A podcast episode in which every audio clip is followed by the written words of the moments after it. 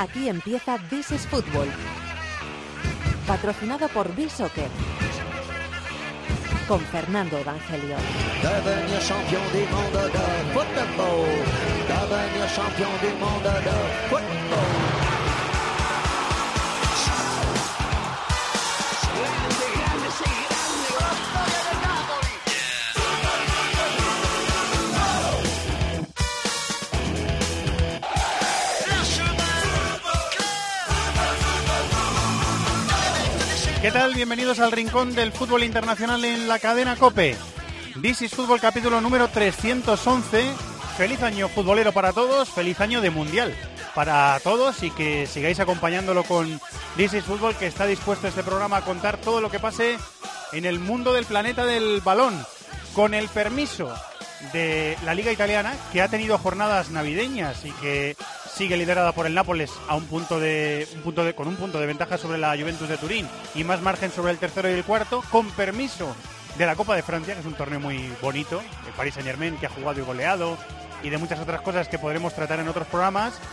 Vamos a cumplir una tradición. El primer programa del año en This is Fútbol es, desde hace unas temporadas, un eh, programa totalmente dedicado al fútbol inglés con total acento inglés. Así que este programa, este primer programa del año, de 2018, no podía ser una excepción.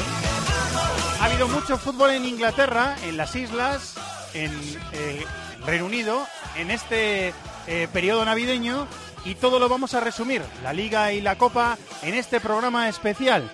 Después de las jornadas navideñas, el Manchester City sale como líder con 62 puntos, le saca 15 puntos al United de Mourinho, 16 al Chelsea, 18 al Liverpool, eh, le saca 21 puntos al Tottenham, que es quinto, 23 al Arsenal, que es sexto, es decir, el City tiene prácticamente la liga ganada. Y por abajo ahora mismo ocupan puestos de, de descenso a segunda división Stoke, West Brom y Swansea City mejor equipo de la Navidad en la Premier, contamos también la jornada del día 23, ha sido el Tottenham con 10 puntos. El Liverpool y el City también han sacado esa cifra. Chelsea ha sacado 8, Newcastle ha sacado 7, el United y el Arsenal 6, West Ham, Palace, Brighton y Bournemouth 5, Leicester, Stoke y Swansea 4 puntos, Watford 3 y cierran esta tabla particular de la Navidad de la Premier, el West Brom, el Huddersfield, el Everton, el Southampton y el Barley, que ha sido el peor equipo en Inglaterra en Navidad. Y también hemos tenido jornada de copa, así que vamos allá, que estamos todos preparados a hablar de fútbol inglés aquí en This is Fútbol. Antonio Bravo en la dirección técnica, Chato en la producción. Este, con acento inglés, es el rincón del fútbol internacional en COPE. En este caso, el rincón del fútbol británico. This is Football.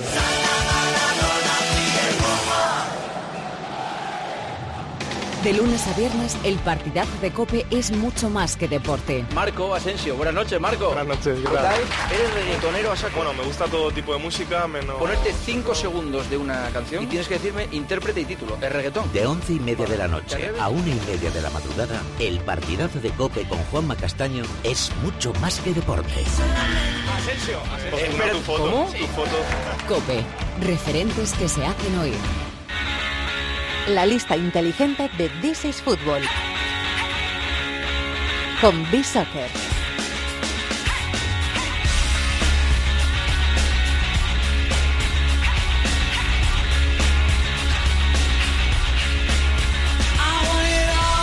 La lista de B-Soccer, puntual, como siempre, con nuestro patrocinador y descubriendo muchas cosas, con listas inteligentes que sobre todo valoran el rendimiento y que esta semana, como no podía ser de otra forma, está dedicada a la Premier. Hola, Quique Salvatierra, compañero, feliz año, ¿cómo estás? Igualmente, Fernando, muy buenas. Eh, está nevando en Málaga, que sí. Está... En algunas partes de Málaga está nevando. Ah, mira, me lo he tomado yo mucho las, las temperaturas. Me lo he tomado yo a guasa y no, no tan guasa, ¿eh? No tan guasa. No, no, no, no, está en guasa. Por zonas como Ronda y eso y la parte más interna de- interior de, de Málaga sí que están cayendo esos, esos copitos de nieve. Muy bien, a la maquinita de B-Soccer le habéis dado eh, vacaciones, le habéis dado o no, no, Nada. no tiene, ella no tiene Se descanso en Navidad. Se ha inflado de Ella o él. Y, y tiene bastante bastante mejora la maquinita. Así que este 2018 promete traer datos mucho más interesantes que los de 2017. Muy bien, pues eh, sin más dilación vamos con el, el 11 el 11 de B-Soccer de esta semana, como no puede ser de otra forma, eh, Quique está dedicado a la Navidad en la Premier, ¿verdad que sí?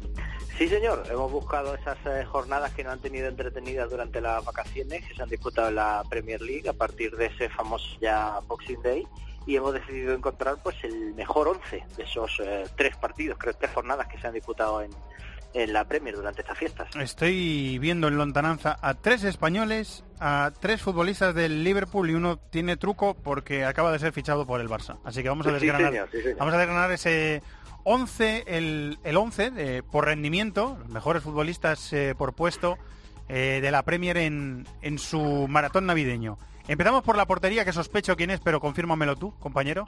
Pues sí, es- además es el primer español de- que aparece en la lista, el portero del Manchester United, eh, De Gea. David De Gea, que ha hecho paradas eh, inverosímiles, eh, ha hecho paradas increíbles en lo que llevamos de temporada. Está a Bueno, un gran nivel. Y, y en esta Navidad también es verdad que el United ha- ha- parece que ha bajado un poquito el, el pistón en este último tramo, que se está alejando mucho del, del City, pero De Gea sigue estando a, a- a gran nivel. Sí, señor. Eh, los laterales son españoles, los dos, ¿verdad que sí? Sí, de momento vamos con un once auténticamente español, porque por la derecha nos sale Bellerín y por la izquierda Marcos Alonso. Bellerín, el futbolista del Arsenal, que está jugando de carrilero en, en línea de tres centrales, pero bueno, aquí lo ponemos de lateral en línea de cuatro. Y Marcos Alonso, que pasa lo mismo, está jugando de igual, carrilero, sí. pero lo ponemos de lateral en línea de, de cuatro nosotros. Bellerín y Marcos Alonso, los dos laterales. ¿Quiénes son los centrales, Quique? Pues eh, los centrales ya, ya pasamos a algo más internacional. Se trata de Tompkins y de Clavan. Tonkis del Crystal Palace Sí, y, y Clavan del Liverpool, Clavan del Liverpool. Que, es, que es curioso porque Clavan eh, no, no es central, es un centrocampista de origen que está jugando de central con, eh, con Klopp. Y además, Van Dijk, el fichaje de los 85 millones de euros, ocupa esa posición, central por la izquierda. O sea que, o sea que vamos a ver lo que pasa No, o sea, con Clavan. va a perder probablemente la titularidad, imaginamos.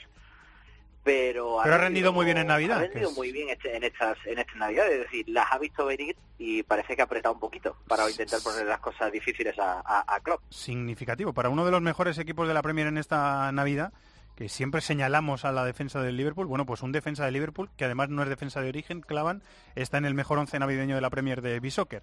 Tres centrocampistas, amigo. Pues sí, uno algo más defensivo, eh, premiando también esa reacción del, del Crystal Palace. Se trata de Milivojevic El serbio. y acompañado muy bien, diría, por Dele Ali, que parece que también ha, ha reaccionado tras ese inicio algo más irregular a lo que nos tenía acostumbrado, y Philip Coutinho, que se ha despedido bastante bien, a gran nivel del Liverpool. Eh, vaya dos interiores, ¿eh? Coutinho y Ali, para escoltar a Milivojevic. Eh, y un tridente de ataque que eh, tengo que decir bueno, hay fichajes, o sea, hay, hay nombres muy conocidos, pero hay otro que no lo es tanto. Hay alguna sorpresa, ¿eh?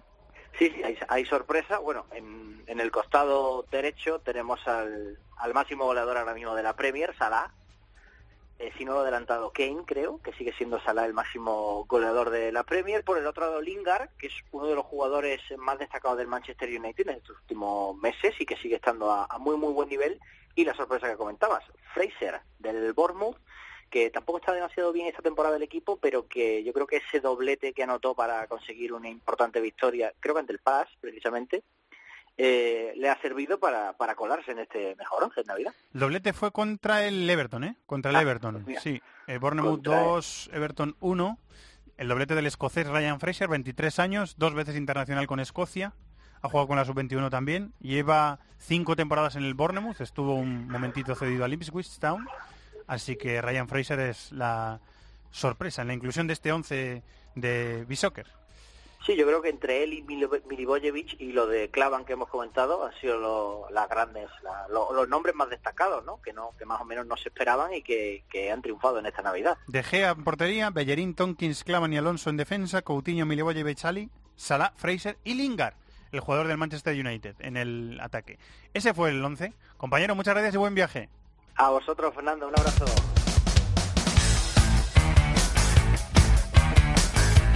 Pasión por el fútbol internacional.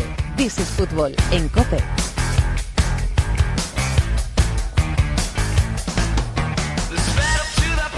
Bueno, enseguida nos ponemos en materia con los equipos de la Premier, pero hace mm, poco tiempo un buen amigo eh, me dijo que a él lo que le gustaba últimamente es regalar experiencias. Más que cosas físicas, experiencias, para que la gente eh, pueda vivirlas y disfrutar. Una gran experiencia en Navidad para los que somos aficionados al eh, fútbol y también al fútbol inglés, a la Premier, es aprovechar unos días de vacaciones en Navidad y marcharte a Inglaterra a, ver el Boxing Day y a vivirlo, sobre todo a vivirlo. Eso ha hecho el productor de tiempo de juego, Jorge Evia. Hola George, amigo. Fernando, ¿qué tal? ¿Cómo estamos? Qué sabio el amigo que dijo que hay que regalar experiencias. Sí, te rodeas, te rodeas de gente inteligente tú, eso es lo importante. Lo que pasa es que él, eh, como diría Gómez Puma, quiere permanecer en el economato y no vamos a decir su nombre, pero es un buen amigo y los dos te conocen. Eh, bueno, pues has, has ido a te has ido a vivir el Boxing Day y tu experiencia ha sido satisfactoria.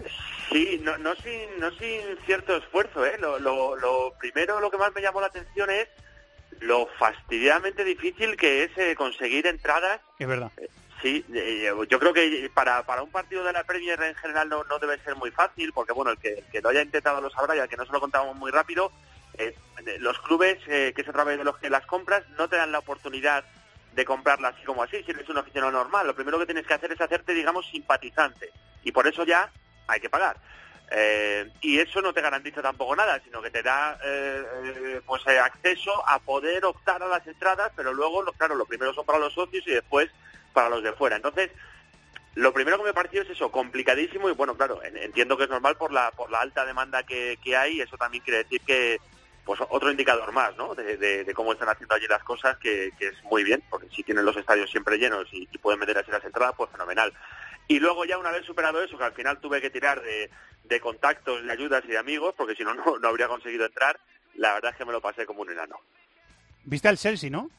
Sí, el partido fue el Chelsea-Brighton el día 26, yo llegué a Londres el, el 25 y casi sin tiempo de haber visto ni el Big Ben, ni el London Eye, ni nada, eh, lo primero que me fui fue, fue a, a Stamford Bridge, eh, a disfrutar un poco también de- del ambiente previo, a tomar eh, una cervecita allí tranquilo en los alrededores, a dar una vuelta por el muro que hay alrededor del estadio eh, con fotos y con leyendas de, todos los jugadores históricos del, del Chelsea, bueno, a, disfrutar y, a echar el día entero un poco allí en el estadio, que al final es, es lo que haces. El partido era a las 3 de la tarde hora de allí y al final, entre unas cosas y otras, pues eh, se te va allí el, el día entero. Em, ¿Te gustó el gol de Morata? Me lo ha preguntado otro amigo. que. Eh, Esto se lo, se lo dije yo a un amigo, no lo he dicho mucho. El gol de Morata fue, eh, pues debió ser el minuto uno de la segunda parte. eh, y, y la verdad Venías que del baño, ese- venías me del pilló en baño. ese crítico momento en el que estás volviendo, sí, de haber hecho una visita al baño, te pasas también por el bar que hay al lado de- del estadio, ya vuelves tan tranquilo después de haber ido al baño, de haber tomado la cervecita del descanso y demás, y bueno, ¿qué, qué jaleo es este tal? Pues resulta que había marcado Morata. Lo pillé de refilón, lo vi mejor luego en la tele, el de Morata. El de Marcos Alonso sí lo vi bien en el, en el campo, ese sí. Em, Hazard te gustó, me dijiste. Te, Hazard, sí, Hazard me gustó a te mí. pareció un escándalo, ¿no? Sí, sí, sí, me, me- me impresionó mucho. Eh, Yo le había visto eh, a ratito, pues de, de los ratos que estamos ahí en el, haciendo el programa y mira de vez en cuando a ver qué está haciendo el Chelsea o, o cuando ves resúmenes en casa y tal, pero verle allí durante todo el partido, eh, eh, la manera en la, que todo el equipo giraba alrededor de él, cómo prácticamente todo lo que intentaba le salía, bueno, a, a mí me pareció asombroso. El- al público de, de Stamford Bridge le pareció igual, porque cuando Conte le retiró, eh, el, estadio se puso en, pie para, ovacionarle y para, y para despedirle. Y bueno, luego al día siguiente también allí la prensa en, Inglaterra hablaba de partidazo de Hazard. Sí, me gustó mucho Hazard y me gustó mucho Kanté. Me pareció que aparte del despliegue físico eh, que ya le conocemos, luego todas las cosas que hacía con balón también las hacía con sentido. Fueron, los dos que más me gustaron del Chelsea, sí. Em, no, te iba, te iba a preguntar, em, porque yo el rato que eh, más frío he pasado en mi vida probablemente ha sido en un estadio de fútbol inglés. No exagero, eh, ni bromeo. ¿eh? Si, si también has tenido esa sensación. porque Ya, a- a- ¿Somos de Cuenca? O, te- o- o hemos estado en Cuenca en distintos momentos navideños de nuestras vidas?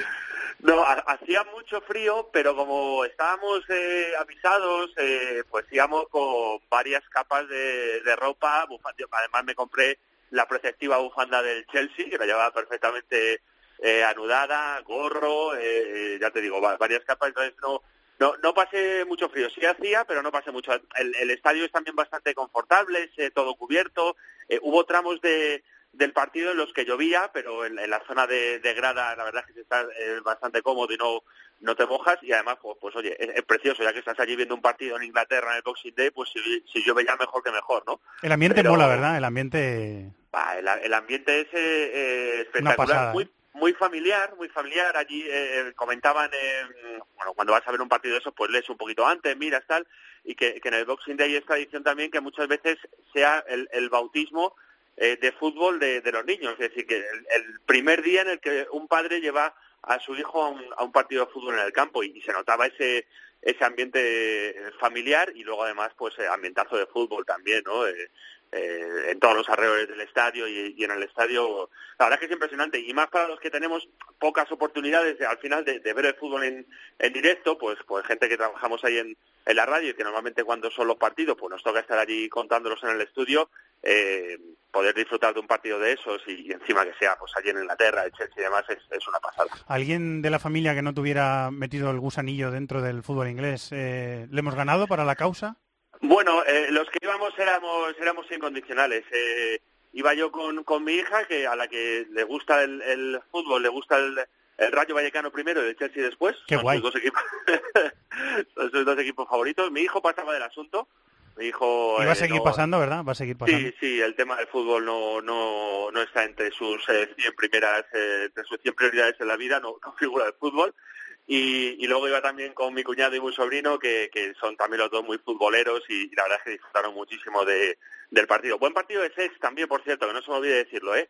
eh en una posición a lo mejor un poco más atrás, ¿no? Tú sabrás mejor de, lo que estamos acostumbrados a ver. De, lanzador, de quarterback casi, ¿no? Eso es, eso es, un, poquito más de casi de, cuatro ahí clásico, pero pero bien, bien, también con mucho despliegue físico, me gustó bastante, sí. Bueno, repetiríamos, ¿no? Repetiríamos en todo caso. Pues repetiríamos eh, todas las navidades si, si pudiéramos, pero como no sabemos si podremos y como no sabemos si a Tebas le dará por copiar el asunto y nos pondrá fútbol también por aquí, pues mira, de momento nos llevamos esta a disfrutarla, a no olvidarla y a recomendarlo. A la gente que, que le guste el fútbol y que le guste la Premier, que, que haga el esfuerzo de, intentarlo, porque la verdad es una experiencia que, merece la pena. Y qué mejor regalo, Fernando, que una experiencia, ¿verdad? Sí, señor. Gracias por compartirla, ¿eh, amigo? Un abrazo a todos.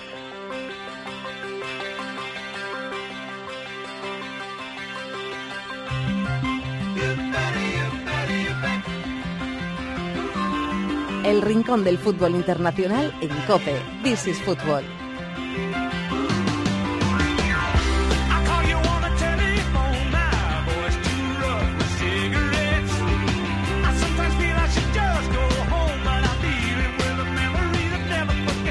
Muchísimas gracias a ti, Guillermo García a todos los compañeros, a todos los excompañeros, a Canal Plus, últimamente Movistar Plus, empresa en la que he trabajado casi 22 años, 13 de enero se cumplirían. Empecé con un Barcelona Taurés, con mis hermanos Epi y Manuel Elvira, 13 de enero del 96, Barça Taurés. Termino hoy con este West Bromwich Albion Arsenal con mi amigo y compañero Guillermo Ciutiano. Y... Otra de las cosas que han pasado en esta Navidad en la Premier, que un narrador eh, al que queremos y admiramos mucho en esta casa, yo tuve la oportunidad de compartir, ya lo contamos en la hora Maldini, la última del año pasado, el sábado, el último sábado del año, que la compartimos la hora entera con, con, él y además fue un placer y lo contamos ahí, que yo compartí con él eh, narraciones eh, de partidos de, sobre todo de Premier, pero también de otras, de otros campeonatos, de Europa League, de la Liga Rusa, de selecciones y de un montón de cosas, durante tres o cuatro años.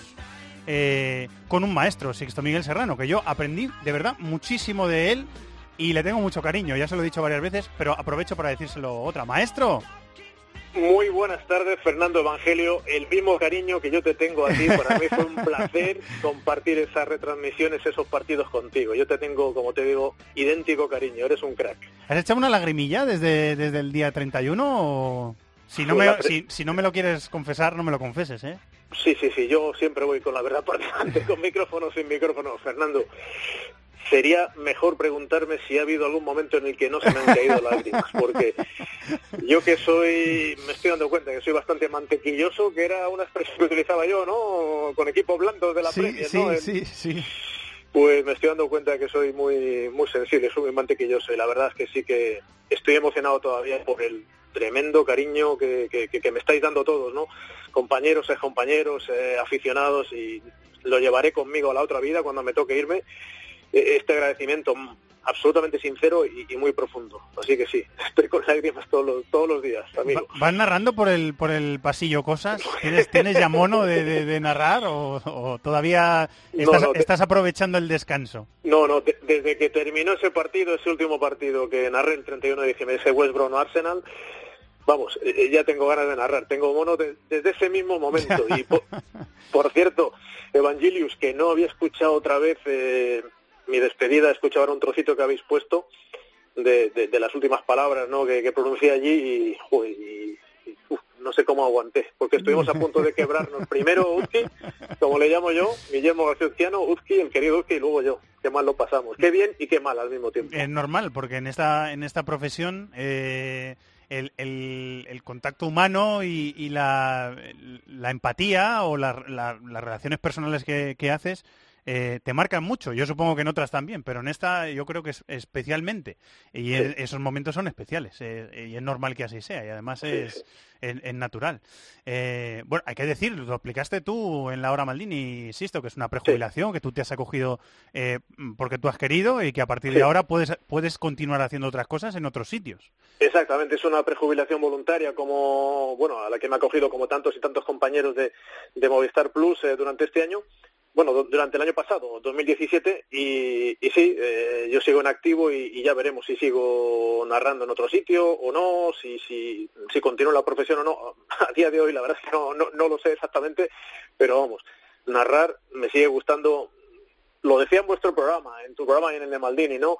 Eh, no es que me guste narrar eh, igual que el día que empecé, no, es que cada día me ha gustado más y, y- y en eso sigo, la verdad, así que eh, sí que voy narrando por los pasillos y, y narrando en mi, en mi mente, en mi cabeza, sí. Eh, bueno, y lo seguirás haciendo, yo estoy convencido. A ver si te escuchamos eh, pronto, que yo también tengo muchas ganas. Tampoco viene mal un, un tiempito de, de pausa y de calma, ¿verdad? Lo estarás valorando también. Eh, Sí, eh, ahora estoy precisamente, me pillas en Murcia porque no había podido venir en Navidad por, hasta el día 30. Dar un abrazo a Sebas de nuestra parte, eh, a tu hermano. de tu parte y muchísimas gracias por, por el detalle tremendo que tuvisteis conmigo y con mi hermano al, al meterlo en el programa Dar un abrazo. cuando estuve yo allí. Sí, sí, te- por supuesto que sí. Eh, eh, Fernando, en cuanto le vea, le doy un abrazo que, que ya me dirá que, que os lo devuelva a ti a Maldini con todo su cariño. Es un tío muy cariñoso también mi hermano Sebas. Seguro, seguro. Eh, bueno, en este programa lo, lo estamos dedicando, Sixto, a, a- a contar fútbol inglés, solo fútbol Sí. inglés. Tú has narrado mucho fútbol inglés. Y quería aprovecharte también para hacer eh, algunas predicciones. Con, tal y como hemos salido de la Navidad, quedan cinco meses de, de campeonato. ¿Cómo ves que va a acabar el campeonato? El campeón, y te lo pregunto. O, o sí. No, no, pregúntame, pregúntame, que yo me sigo, yo sí, yo me la pego hasta el final. ¿El, el porque- cam- el campeón dices el City o ves otra cosa? Manchester United. No me ¿Sabes digas. por? Eh, ¿Sabes por qué? Sí, sí, sí, sí. Tengo que morir con la apuesta, con las botas puestas. Ah, vale, que es una apuesta inicial. Vale, vale, Eh, vale. Es que en el primer en el primer minuto del primer partido, de la primera jornada que fue, si no recuerdo mal, un Manchester United 4, West Ham 0, que jugó muy bien ese día el equipo de Mourinho, en el primer minuto de ese partido ya yo, yo dije, va a ser campeón el Manchester United. Pero además lo dije con una rotundidad, con una contundencia, pero seguro, Maldini, O no que- tengas ninguna duda. O sea que te mantienes en tu apuesta inicial. Me mantengo a pesar de los menos 15, ¿no? Sí, sí. sí, es que 47 por muchos. 62 puntos, sí. Te quiero decir que hasta que matemáticamente sea imposible, pues a mí siempre que me ha gustado apostar algo, me, me, me gusta tirar hasta el final, ¿no? A- hasta el último momento. Cuando las matemáticas digan lo contrario, evidentemente, pues tendré que bajarme del carro. Pero bueno, mientras sea posible, sigo apostando por el Manchester United, eh, que ahora sí, a día de hoy, es una locura. Pero bueno, yo mantengo la apuesta a pesar de esos menos 15. En- pero bueno, en pero vamos, lo Champions- tiene hecho el Man City, vamos. Sí, sí, sé que está, claro, pero bueno, había que preguntarte. En, en Champions, City United, ¿y aquí otros dos ves metiéndose en Champions? Veo a Chelsea seguro y yo creo que se mete el Tottenham cuarto. El Tottenham, o sea, Liverpool y Arsenal fuera de... Sí, al Liverpool lo saco De de ahí porque yo confío mucho en el Tottenham, ¿no? En, en su regularidad este año está un poquito peor en la Premier y un poquito mejor en Europa. eh, Ha pasado, una, ha contrariamente a pasado lo- una gripe en la Premier, sí. Sí, contrariamente a lo que ha ocurrido en las dos últimas temporadas, ¿no? Que, que en Europa pinchaba mucho y, y en la Premier, bueno, ha sido el que ha animado con el Leicester City primero y, y la pasada temporada con el Chelsea ha, ha animado la lucha por el título. Eh, desbanco de ahí al Liverpool, meto al Tottenham cuarto, al Arsenal lo mantengo fuera, donde está. Va a ser la segunda temporada consecutiva del Arsenal sin estar en Champions. se confirma así. Sí, vamos, sí, según las predicciones, sí, sí, sí, acierto. Que claro, sería la- las dos primeras con Arsène Wenger en el banquillo, que se quedaría fuera de la Champions. Eh, ¿a, quién ves bajando a segunda división? ¿Los, los ascendidos lo están haciendo bastante bien? Yo, eh, exactamente, salvo a, como tú dices, ¿eh? perfectamente, a Huddersfield Town, a Brighton y a Newcastle, porque creo que están muy bien dirigidos. En los tres casos están muy bien dirigidos por David Wagner, por Chris Hutton y por Rafa Benítez respectivamente. Yo creo que van cortos de calidad en sus plantillas, por lo tanto tiene un mérito espectacular lo que están haciendo. pero le doy el sí. le doy el mérito sobre todo a bueno a los jugadores por supuesto, pero a los tres técnicos, a, Wagner, a, a Hutton y a, Benítez. Así que les doy por salvados. Creo que Crystal Palace y West Ham van bien de plantilla, tienen buenos jugadores para, para salvarse. Algo parecido opino del Barmouth, aunque le está costando mucho esta temporada. ¿eh? Tiene buen equipo, está bien dirigido por Eddie Howe, pero le está costando mucho esta temporada. Eh, a pesar de que ha llegado el factor de Fo y han fichado bien. Pero bueno, Nathan Ake ya en propiedad y demás. Lo salvo también, aunque le veo en una línea muy irregular, muy extraño en el Barmouth. Y entre los cuatro de abajo tengo que decidirme, porque yo creo que va a estar entre los cuatro, entre Southampton, Stoke, West Brom, Swansea. Veo al Swansea descendido, veo al West Brom descendido, creo que el día clave para el West Brom fue la destitución de Tony Pulis. Sí. Para mí, si mantienen a Tony Pulis, si lo hubiesen mantenido, se habría salvado el West Brom. Sin Tony Pulis le veo, le veo caer al hoyo de la segunda. Y tengo dudas entre Stoke City y Southampton. No lo tengo muy claro. Creo que también lo puede pasar mal el Stoke, aunque no estaba funcionando bien con Mark Hughes últimamente. Vamos a ver aquí en, a día de hoy, estoy leyendo hace un par de minutos, estaba revisando precisamente cuando me habéis llamado la, la situación de la, de la Premier y, bueno, a ver quién llega, el rumor de Gary Road, a ver si le va a dejar el, el, Derby County, que, creo que no, no quiere ni saber nada de negociaciones. Swansea, West Brom y Stoke. Los tres que están ahora, ya me la juego. Bueno, pues esos tres. Eh, quedan 16 jornadas y vamos a deshojar la margarita. Eh, maestro, vamos a seguir hablando porque... Cuando tú quieras. Es, salud, será salud para los dos seguir hablando. Así que lo haremos. Muchas gracias, ¿eh, Sisto? Muchas gracias a ti. Un abrazo muy grande, maestro. Igualmente para ti, crack.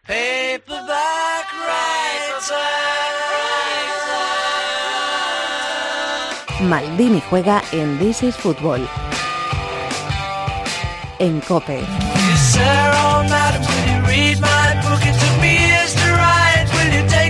Se narró un par de partidos con Sisto Miguel Serrano, nuestro querido maestro líder y referencia, Julio Maldonado Maldini. Hola Maldini, muy buenas. Hola, ¿qué tal? Muy buenas, sí, sí. Feliz año a los efectos Feliz año de los a todos, por supuesto. Feliz año a todos, sí. Más de, más de uno y más de dos y más de no sé, no sé cuántos podría haber hecho con Sisto, pero igual más de 300. Más un día te podías poner a contarlo. Un día que tengas tres horas libres. Se puede calcular, ¿eh? Se puede calcular, pero yo creo que. Hombre, mil no, no sé, mil no creo, pero yo creo que más de 500 seguro. Entre Champions, entre partidos de, de premios. Escucha, Marini, a lo mejor no están muy lejos de los mil, ¿eh? Pues a lo mejor no, son muchos años, ¿eh? Por eso te digo. Años. igual si te pones, te pones, son muchos. Qué fenómeno, qué maestro, Sisto. ¿Cómo, ¿Cómo, he aprendido yo con él ahí haciendo partidos? Y, ¿eh? y, es un crack, ya no solo ya no solo como narrador, sino como persona, es un, es un fenómeno, es un, es un gran compañero, siempre ayudando a todo el mundo y yo le quiero mucho. Mira, el otro día me mandó un mensaje que estaba ayer, me mandó un mensaje que estaba escuchando al Celta Real Madrid en, en Murcia y tal, no sé qué. Yo creo que tiene un poco de morriña, pero bueno, eh, Normal, es, su, decisión, es su decisión y, todos lo aceptamos. Pero bueno, un fenómeno que, sé que hicimos aquí el programa con él. Quedó bonito, ¿verdad? La hora quedó, Maldini. Quedó muy bonito, muy bonito. Yo sé que él se emocionó, él y el hermano también. Sí, gracias a Sebas también por colaborar en ello, sí señor. Lo tienen los oyentes en el podcast si lo quieren, si lo quieren, escuchar. les, va, a gustar mucho, ¿eh? Sí, yo creo que sí, quedó, quedó bonita esa hora Maldini. Bueno, y, y ahora This is Football con, con el fichaje estrella del, del mercado de, de invierno. No sé si nos lo esperábamos o no. Hombre, por la existencia de, Coutinho de querer venir al Barça, igual sí. Yo me lo esperaba, pero quizá me lo esperaba más en la, temporada que viene. ahora, no puede jugar Champions, también por el Liverpool, porque claro, se habla mucho de que no puede jugar, jugar Champions con el Barça, pero el Liverpool pierde para Champions un jugador clave también. O sea, fíjate, la eliminatoria Liverpool-Oporto, que para mí el Liverpool es favorito, pero claro, sin Coutinho, pues igual es, sigue siendo favorito, pero un poco menos, ¿no? Pero bueno, es una decisión que ha tomado el club. Yo creo que la oferta, yo lo he discutido mucho con, con muchos futboleros. A mí me parece que el Liverpool pierde a un gran jugador, pero que si invierte bien ese dinero, que está por ver, pero yo creo que puede hacer mejor plantilla. Y el Liverpool tiene un problema atrás grave, ya ha gastado mucho en Van Dijk, pero puede seguir por ahí reforzando con un portero y puede, puede aspirar a más la temporada que viene sin Coutinho si ficha bien que con Coutinho si no ficha bien. Eh, el, programa está dedicado al fútbol inglés, vamos a hablar mucho de fútbol inglés eh, durante el programa de, de hoy, pero para los aficionados del Barça que se estén eh, comiendo las uñas, eh, Julio, Coutinho en el Liverpool ha jugado como extremo por la izquierda en un 4-3-3, Sí, en la selección como extremo por la derecha en un 4-3-3, ha jugado como interior muchos partidos juntándose con Salah, con Firmino y con Mané, que eso lo podía hacer en el Barça también con Dembele, Messi y Suárez. ¿Verdad? Sí, sí, sí, sí. El poquito eh, yo creo que- ocupando la posición de Iniesta, ¿verdad? Sí, yo creo que se habla mucho de que viene para, para dar descanso a Iniesta. Eh, eh, veremos la temporada que viene. Yo creo que a corto plazo sí, ¿eh? Sí, a corto plazo sí, sí, porque... Porque no puede jugar a la Champions, hay que Claro, claro, o sea, eh, digamos que es perfecto en ese sentido porque al no poder jugar la Champions, ahí no hay ningún debate, o sea, Iniesta va a jugar la Champions y Coutinho va a jugar muchos partidos y que, Iniesta no va a jugar. Eh, pa- aparte que tal y como está la liga, pues probablemente el Barça se pueda permitir el lujo de, de rotar un poco más de lo que tenía previsto también, incluso en más jugadores, no solo Iniesta, porque lógicamente con tanta ventaja que tiene con el Madrid, no tanto con el Atlético de Madrid, pero desde luego la ventaja es, importante para rotar un poco más. Pero hablando solo de Coutinho en general, a mí me parece un fenómeno, un jugador espléndido, fantástico, que tiene gol, que tiene un disparo magnífico también. A mí me gusta mucho más eh, no alejarle del área. Mí, eh, o sea, como interior puede jugar, pero siempre, siempre- teniendo en cuenta que el Barça es un equipo que va a dominar los Pa- Para mí es un media punta que puede jugar en otros Exactamente, sitios. sí, es un media punta, es, es un jugador para jugar cerca del área y que puede jugar en otras posiciones, incluso un poquito más atrás. No le veo un organizador realmente, eh, pero claro, el Barça es que tampoco necesita tanto organizador. Teniendo a Busquets y por delante jugadores como Iniesta, como Rakitic, incluso Paulinho que es un llegador, yo creo que puede funcionar Y, muy y bien. ocupando campo rival, Julio, Sí. con mucha mucha gente en campo rival, él, Claro, él sí que puede distribuir. Para y- combinar, sí, claro, distribuir cerca del área, es decir, Exacto, exacto, quiero decir, sí, no sí. un organizador de juego, pero sí un jugador para combinar cerca del área. Y, y hay una cosa importante, el hecho de que juegue Coutinho, lógicamente va a liberar bastante a, a Messi, a, eh, sobre todo a Messi, porque claro, van a tener que estar muy pendientes de Coutinho. Coutinho tiene tanto talento que no puedes dejarle, dejarle mucho espacio. Entonces, esos equipos que estaban muy preocupados solo en Messi, ahora tienen que preocuparse también de Coutinho y eso a Messi le va a liberar y le va a ayudar mucho. Se ha hablado mucho del, del- de lo, lo feo, por decirlo así, que ha sido el juego del Barça en esta... Bueno, vi- viene un fantasista, viene un tipo con... Yo creo que más que feo, aburrido, ¿no? Y es verdad, el el Barça ha tenido partidos aburridos, en el sentido de que tenía mucho balón, pero le faltaba poca, poca velocidad, poco, poco desequilibrio realmente.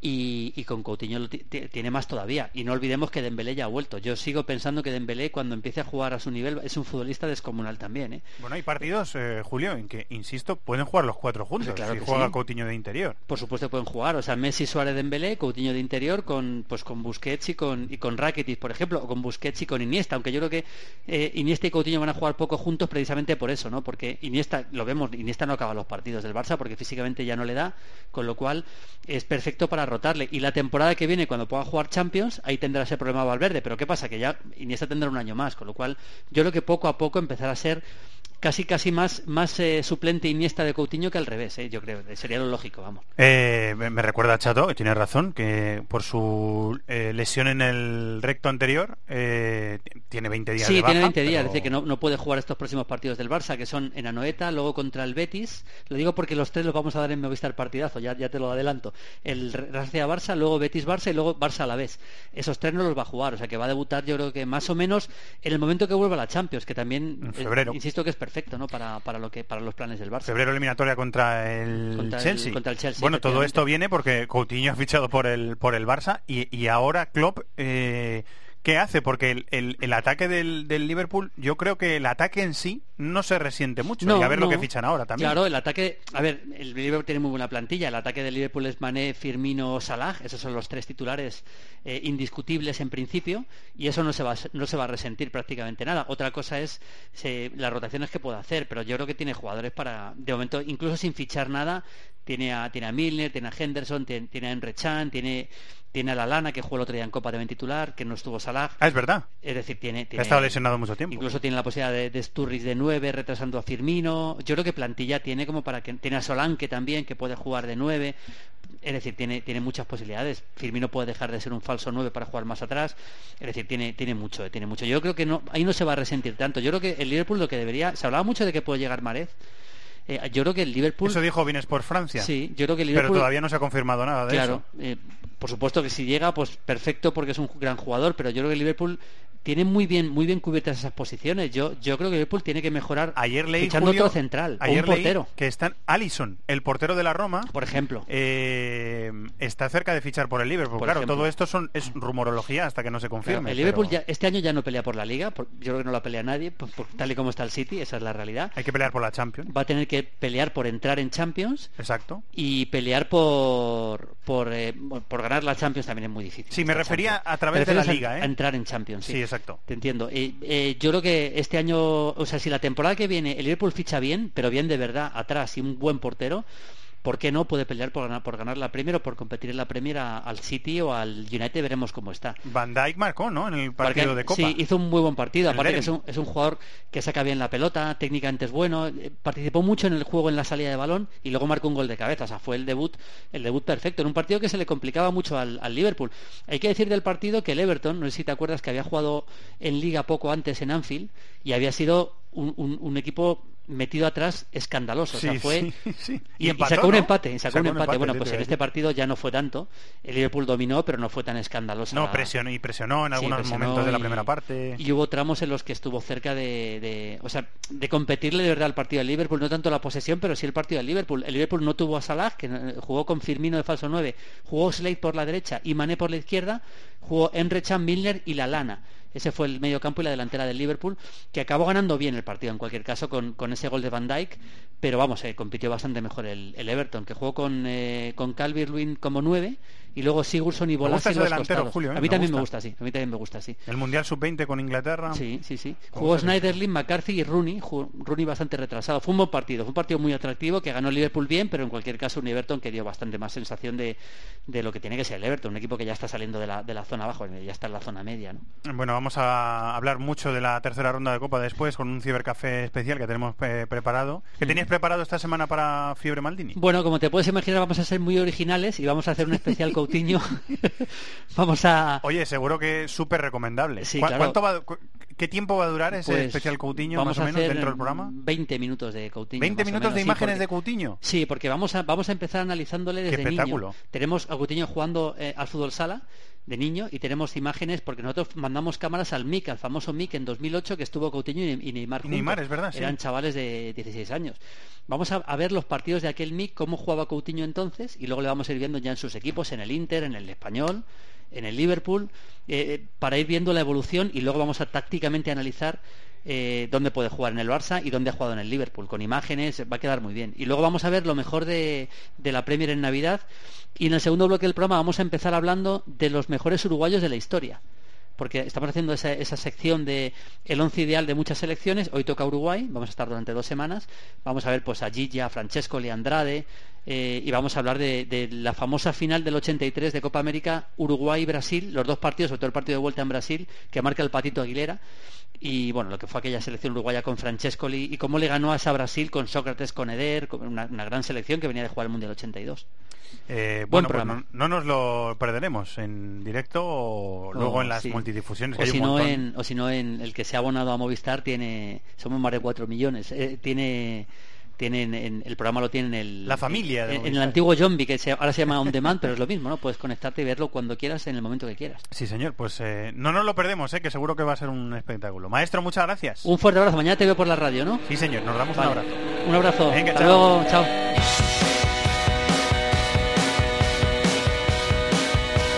Estás escuchando This is Football en Cope.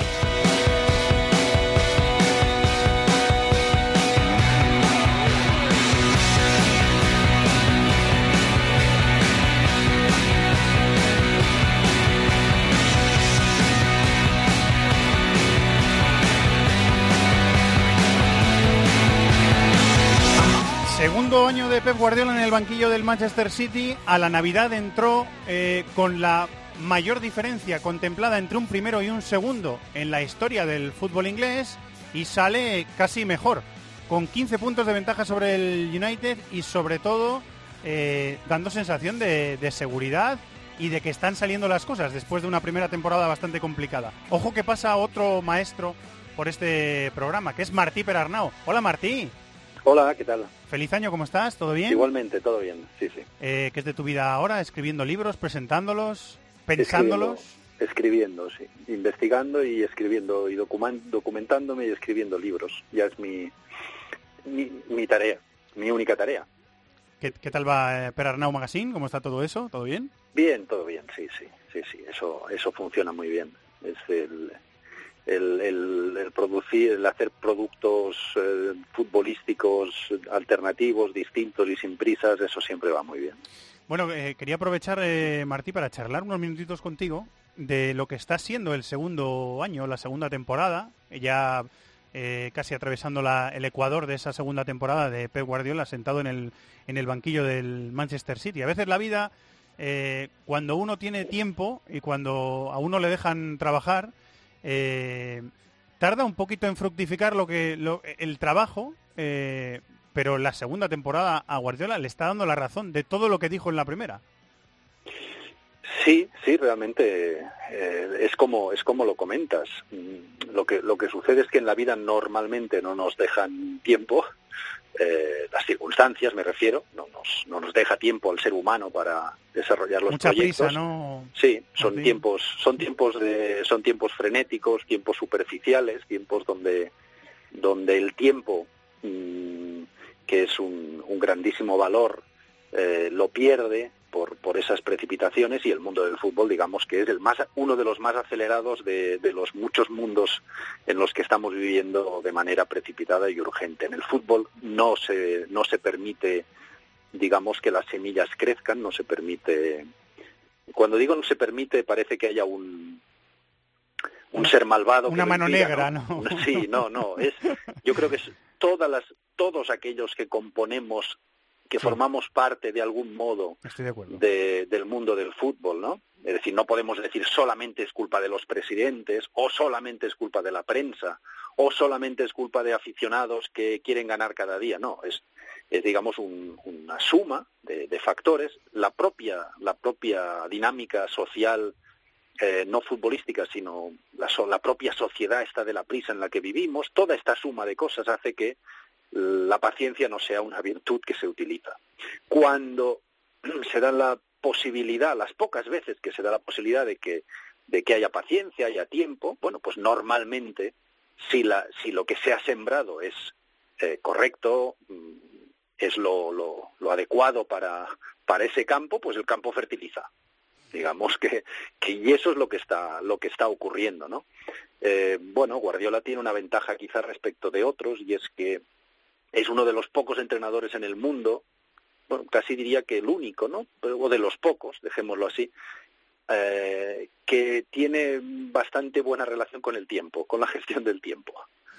Eh, y se le, digamos que se le permite que sus proyectos vayan fructificando. El del Barça fue rápido, el del Bayern fue muy rápido, y el del City, pues es el más lento de los tres.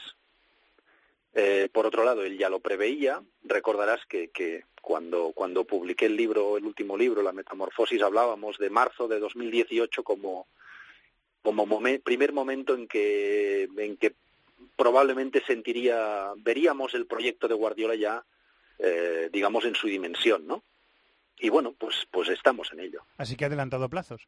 Em, de, todo lo que ha fichado en verano, que le hacía falta eh, el Manchester City, eh, ¿Le falta todavía algo? Por ejemplo, un, sustituto en la posición natural de, Fernandinho, que está ocupando esa posición de, de mediocentro posicional, o más o menos se acerca todo a lo que eh, Guardiola quería o pensaba que necesitaba el equipo para, para mejorar o para llegar al listón donde no había llegado la temporada pasada. Es importante, es importante una perspectiva. el Manchester City del año pasado necesitaba una gran, una, una, una importante reconversión.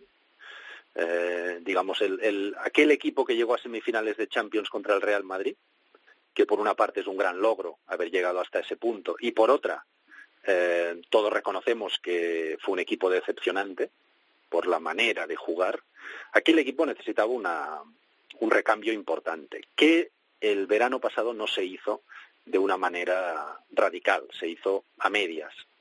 Y eso obligó a que este pasado verano se hiciera, digamos, la otra mitad de ese, de ese recambio.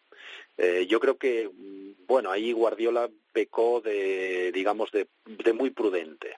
No quiso hacerlo el primer verano, lo, lo, lo dividió en dos partes y ahora lo que ha conseguido, digamos, es hacer un recambio de aquellas piezas que hacía falta modificar. A pesar de todo, eh, sigamos, seguimos viendo que hoy en día está jugando con nueve jugadores que ya estaban en el, que ya estaban en el equipo en su primer día de, de llegar a Manchester, ¿no?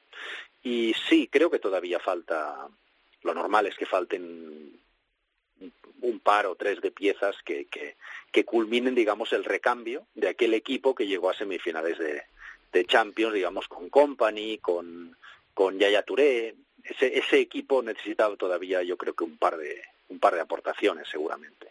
Eh, en el inicio de temporada, una aparición fulgurante, la de la de Mendy, el, el zurdo, el llegado del Mónaco, que le daba una profundidad tremenda al equipo por la banda izquierda. Mendy se lesionó y además de gravedad.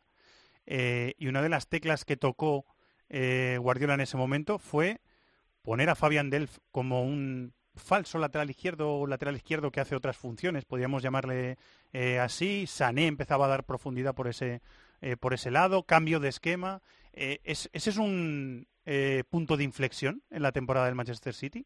Martí o no? No, yo creo que yo creo que ese es un, un remiendo ante ante el, la gravísima lesión. Pero remiendo que ha salido claro. muy bien. Remiendo ah, sí, sí, sí, que, sí, ha, salido, de fábula.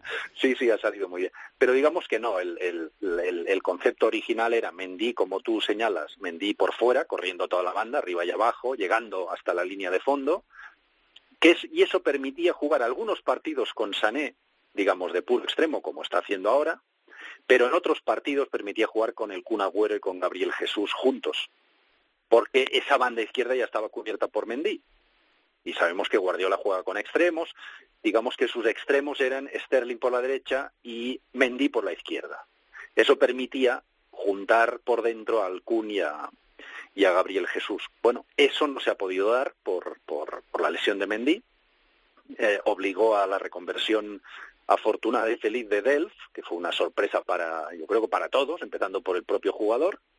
Y como dices, ahí ya sí que Mendy tiene otra, digo, Delf tiene otras características, la de jugar más de falso lateral, más casi como, bueno, pues como un interior, cercano a, Fernandinho, y eso deja la banda izquierda, evidentemente, para, para Sané, e impide que el Kun y Gabriel Jesús, salvo momentos muy puntuales, eh, digamos, se alineen de forma permanente juntos y bueno, ha sido una modificación, pero al final, bueno, los equipos tienen que adaptarse a la, a la realidad. Por suerte ha sido la única lesión grave que, que, han sufrido. La de Gabriel Jesús ahora es una lesión, digamos, seria, pero, pero de una duración no, no, que no se prevé excesivamente larga. Pero esa sí ha sido una, una modificación importante. Pero yo creo que no ha sido el punto de inflexión. Yo creo que el punto de inflexión está en que se reforzaron eh, un par de puntos débiles, básicamente de, basado en los laterales, que, que, tenía el equipo, esos dos puntos débiles la temporada pasada, y luego, pues que después de un año de sembrar sobre esta manera de jugar, pues los jugadores ya lo habían interiorizado y empezaron la temporada ya, digamos, dominando la manera de jugar. Eh, a veces ocurre, Martín, en, en, equipos, en equipos de élite, en grandes equipos, y supongo que también en, en los pequeños y en, y en equipos eh, que no estén en, eh, jugando en la, en la élite, que eh, un gran entrenador o un entrenador que marca las diferencias a varios de esos jugadores o a muchos de esos jugadores los hace estar eh, los hace elevar mucho su, su nivel de, de, rendimiento. Está pasando esta, esta temporada con, con Sané, con Sterling, con De Bruyne. Hemos visto a, a Silva eh, también atravesar eh, dificultades personales y aún así, cuando ha podido jugar, rendir a un, a un muy alto nivel. Eh, algunos defensas, el portero Ederson ya había rendido muy bien en el Benfica, pero está dando muy, muy buen rendimiento en el, en el City. Pasa con varios, ¿no? Sí, sí. Eh, yo creo los que los que mencionas es indiscutible, es indiscutible. Pero yo mencionaría a uno que a mí me deja absolutamente sorprendido por por lo inesperado eh, más allá de lo que hemos comentado de Delft, que eso ha sido, bueno, pues fruto de una necesidad, como le ocurrió, por cierto, en el, en el Bayern, cuando se lesionaron Boateng, Batstuber y Javi Martínez la misma semana y tuvo que improvisar a Kimmich de, de central, ¿no? Lo que pasa que, que Delft está teniendo que su improvisación es, es de larga duración. Pero para mí el nombre que más me ha sorprendido en cuanto a en cuanto a crecimiento como jugador es Nico Otamendi. Si yo a Nico Otamendi le tenía catalogado como un defensa argentino eh, cuyo territorio es el área pequeña, ni siquiera el área grande, sino el área pequeña, y donde él se aposentaba allí, se bunkerizaba ahí dentro e intentaba que por ahí no pasase nadie. Y ahí terminaba, digamos, su perfil como jugador, en mi, en mi visión. Eh, y lo de este año estamos viendo pues a un jugador que, que está, un defensa que está jugando a campo abierto, que su posición media es alrededor de situada alrededor de 55 metros por delante del guardameta aproximadamente sí, sí. que maneja el balón como si fuese un medio centro de nacimiento que lo manda una banda a la otra que filtra pases por dentro.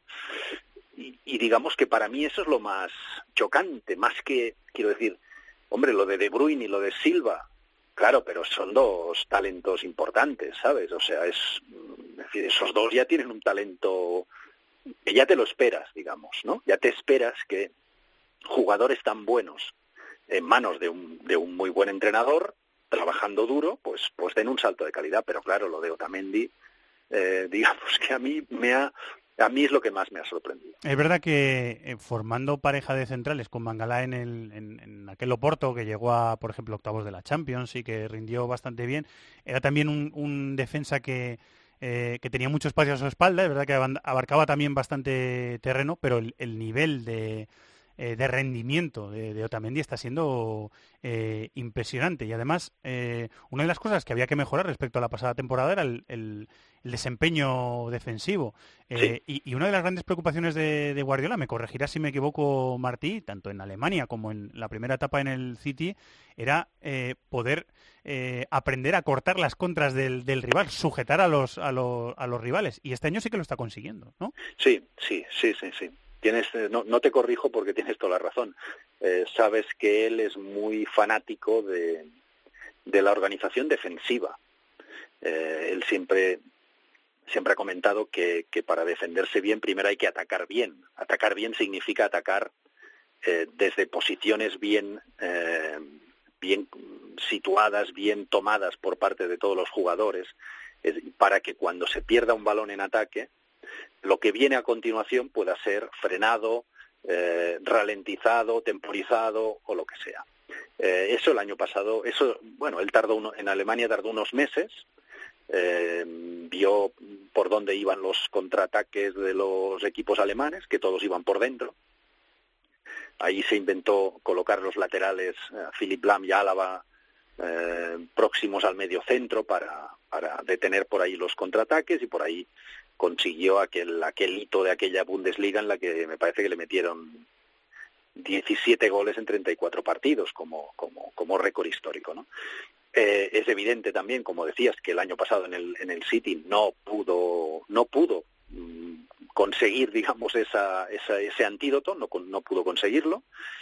Y este año, pues sí, el equipo ataca mucho mejor, el equipo está atacando ya con la prevención de qué ocurrirá si perdemos el balón y cómo estaremos situados en el supuesto de que se pierda. Y bueno, pues eh, digamos que eso se nota claramente en los números, en el número de contraataques que, recibe el equipo y también en la en el bajo número de goles que ha recibido. Eh, ocurrió una cosa, Martí, para terminar, que a mí me, me pareció, vamos, me parece injusta, que se reduzca el paso de Guardiola por el, por el Bayern de Múnich, sus, sus tres temporadas, por eh, no, no, consiguió la Champions, como si hubiera varios eh, campeones de la Champions cada año, sí. o como si fuera fácil eh, ganar esa, esa competición, que hasta esta edición pasada no había repetido campeón en dos años consecutivos desde que es Champions League. Eh, es, es, un poco una obsesión la, la Champions para, para, el cuerpo técnico, para la dirección no. deportiva del, del, del, club, o todo lo contrario? No, no, no, no. Digamos que eh, del mismo del mismo modo que es evidente que en el ambiente de Alemania, en el ambiente de Múnich, sí existía esa obsesión que yo no veía en yo no veía ni en Pep ni en el cuerpo técnico, pero ni siquiera en los jugadores. Ellos, yo recuerdo la tercera Bundesliga, cómo ganaron eh, la Bundesliga, no recuerdo ahora el, nombre del pueblo donde lo ganaron, maldita sea, mi memoria me falla. Voy a mirarlo, a ver si lo en el, en el pueblo de Baviera con Hasenhutel de entrenador rival. Bueno, ya me saldrá el nombre. Eh, cuando ganaron esa tercera Bundesliga, mm, bueno, ahí había una euforia tremenda, ¿no? Entonces, no, yo no percibí esa obsesión, pero es evidente que ese fue el balance que los medios de comunicación alemanes quisieron hacer y tal. No, ahora yo veo un foco muy grande, muy grande, muy grande en la Premier, en la Premier League. Veo, veo el, vamos, veo a Pep y, y al cuerpo técnico y a los jugadores muy, muy, muy enfocados en, en, conseguir, digamos, una, conseguir cerrar una Premier League eh, bueno, que quizá no hay que calificar, no habría que calificar de histórica, porque a lo mejor eso son palabras mayores y al fin y al cabo ahí sí que cada año hay un, equipo que gana que gana la liga en cada país, pero pero sí que por la forma en que se está desarrollando puede tener un aire eh, muy relevante y quizá incluso histórico si al final pues se mantienen estas ventajas de como decías tú 15 puntos en Navidad bueno pues si a final de temporada eh, se consigue ganar el título con una ventaja importante en puntos, pues posiblemente sí tenga un cierto aire histórico, ¿no? Y, les veo muy enfocados en esos. En, Champions, bueno, él, repite siempre que una repite una realidad y es que la Champions, aparte de que es una competición de detalles y de, y de fortunas y de tener acierto, tener desacierto en un momento determinado, eh, el peso de la jerarquía de los grandes equipos, pues de un Barça, de un Madrid, de un Bayern, de una Juventus, sabemos que pesa mucho, pesa muchísimo, pesa en los ambientes, en los jugadores, en, en, decisiones de todo tipo. Y por tanto, bueno, ahí el City todavía es un equipo novel en este sentido, ¿no? Como para estar enfocado solamente en pensar en, en Champions, no, no, no, les veo muy enfocados en Premier League. ¿Te referías a Ingolstadt? La... Ingolstadt, exactamente. Ingolstadt 1 Bayern 2, en aquel eh, partido que valió el título para, para el Bayern. Eh, bueno, siempre es un placer charlar contigo de, fútbol, Martí. Eh, no, te no, te molestaremos mucho, pero alguna vez más te, molestaremos si tú lo permites. Sí, por supuesto, encantado. Muchas gracias, ¿eh, Martí? Un abrazo. así es la radiografía vista por Martí Perarnau, que conoce bastante bien a Pep Guardiola. Eh, del segundo año, de cómo va la segunda temporada de Guardiola en el Manchester City, que por cierto, eh, tampoco le he querido poner en un aprieto a Martí, porque seguramente no podría contar eh, parte de lo que sabe, pero Alexis Sánchez está sonando para reforzar el Manchester City en este periodo de invierno. Bueno, lo veremos. Seguimos recorrido aquí en This is Football, en este British Stiff.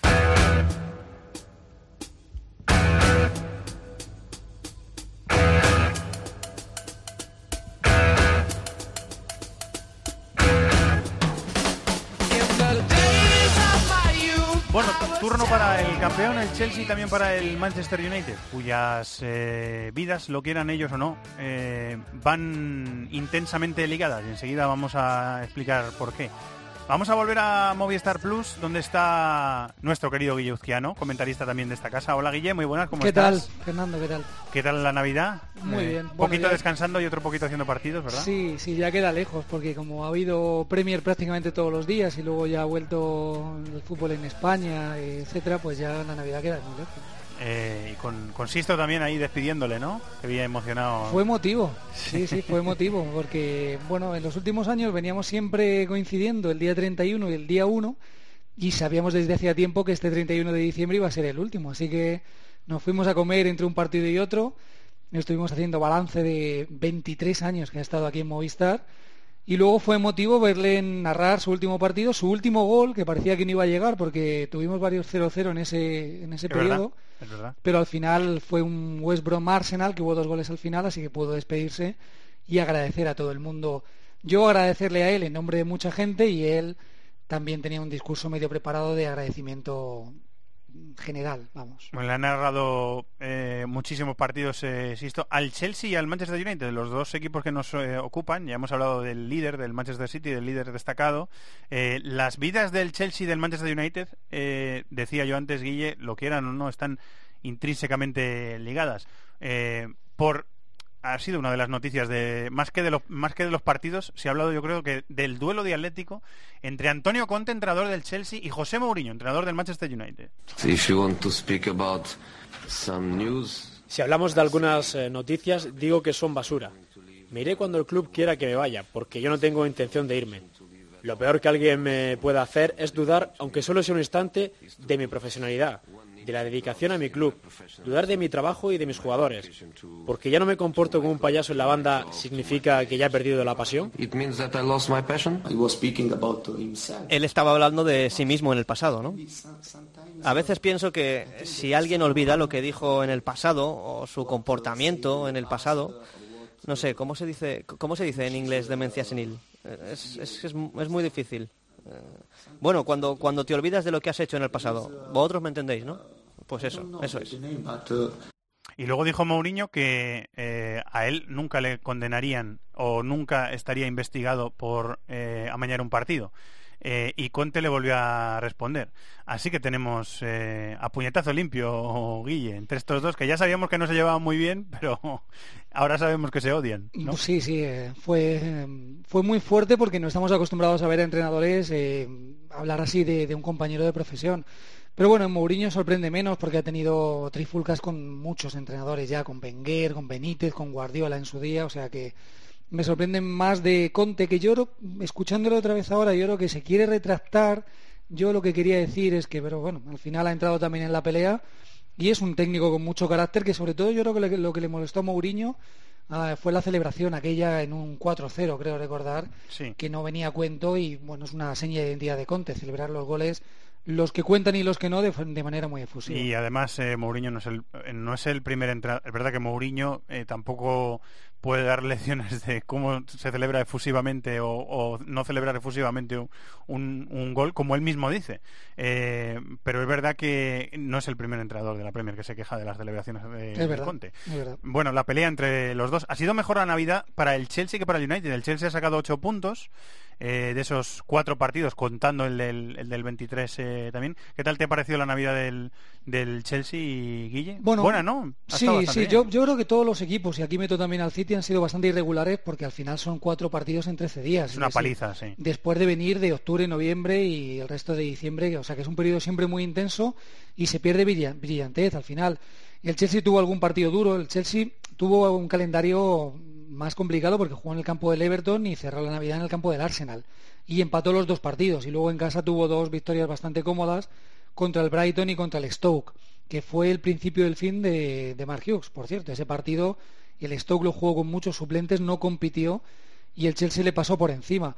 Alguna buena noticia, sigue la conexión Azpilicueta-Morata, hubo un gol más en esta Navidad de ellos dos.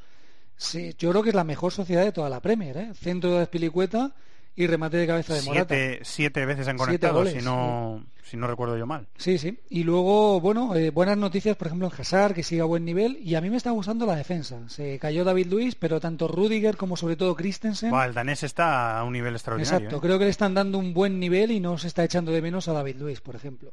Eh, el Chelsea que ha, ha ido Antonio Conte, Guille Mm, girando el equipo un poquito. Yo creo que encontró el, el sistema y, los, y los, las piezas que quería las encontró en el, en el partido del, del Metropolitano en la, en la Champions contra el Atlético de Madrid. Ese 3-5-2 en el que junta eh, por, por dentro a, a Fábregas con Kanté y Bakayoko, que los dos eh, futbolistas más físicos le dan a, a, Fábregas un poquito la libertad de, venirse arriba en fase ofensiva.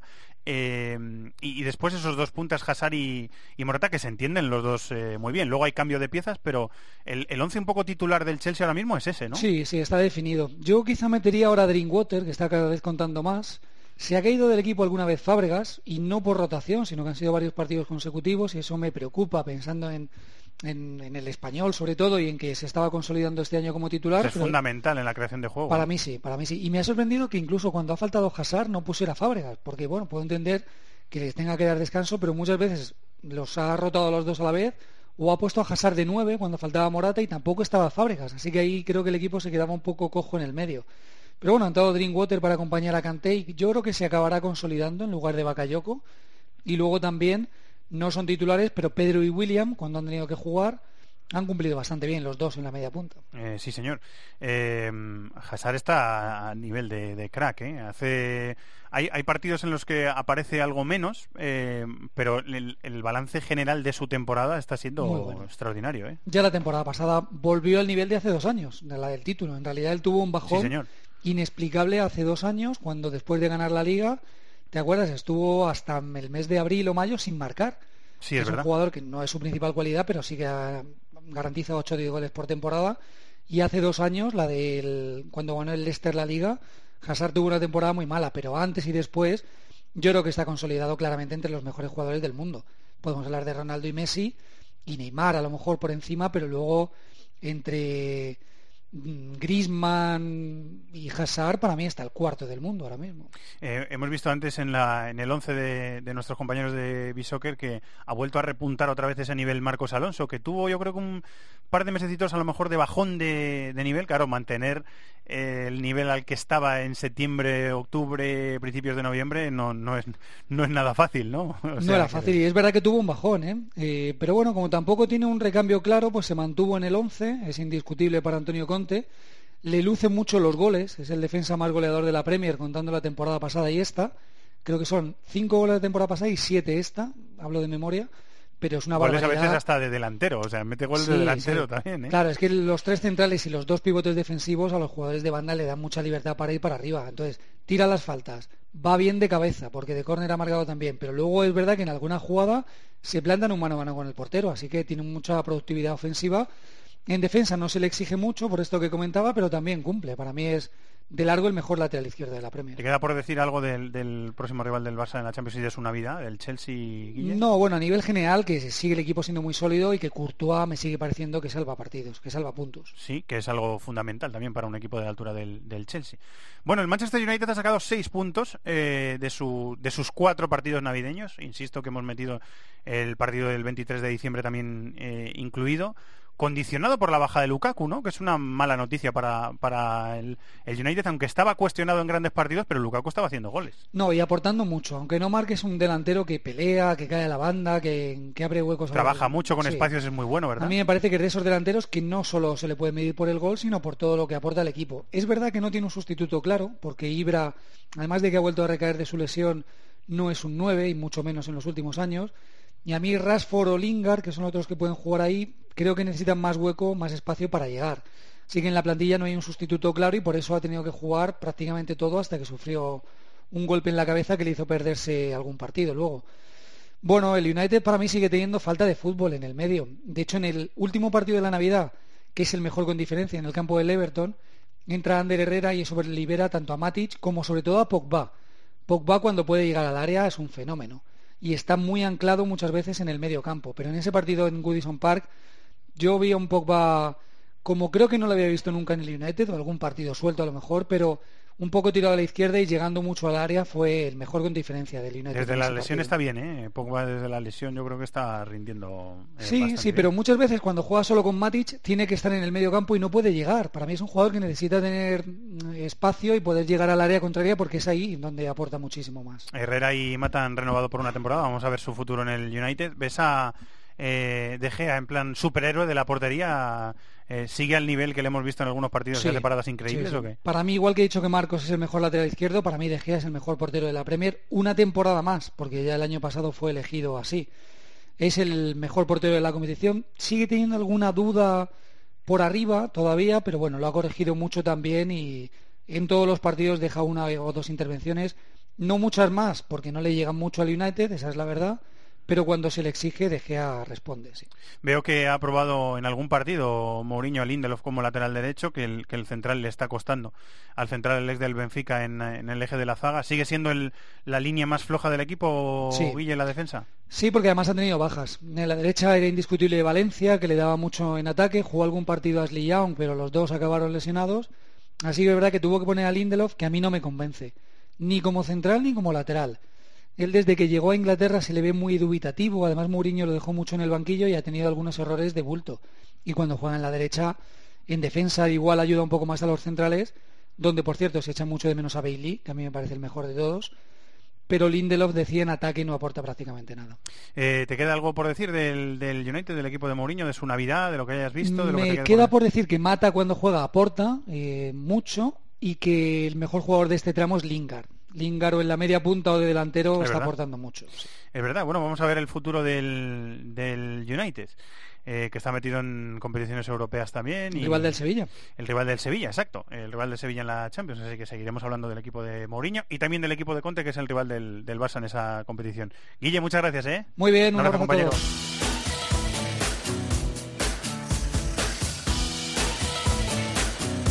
Pasión por el fútbol internacional.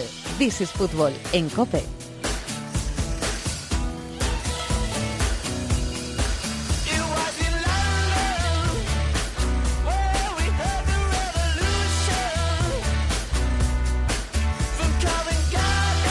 Bueno, otros dos equipos que están en la zona alta de la tabla, el Tottenham y el Barley, con distinto presupuesto, imagino, y distintas perspectivas, pero están ahí arriba eh, los dos. Están en una situación parecida en la tabla. El Tottenham ha sido, insisto, lo repito otra vez, el mejor equipo de esta Navidad en la Premier, contando también la jornada del día 23 de diciembre. 10 puntos ha sacado. Y el Barley ha sido el peor, fíjate.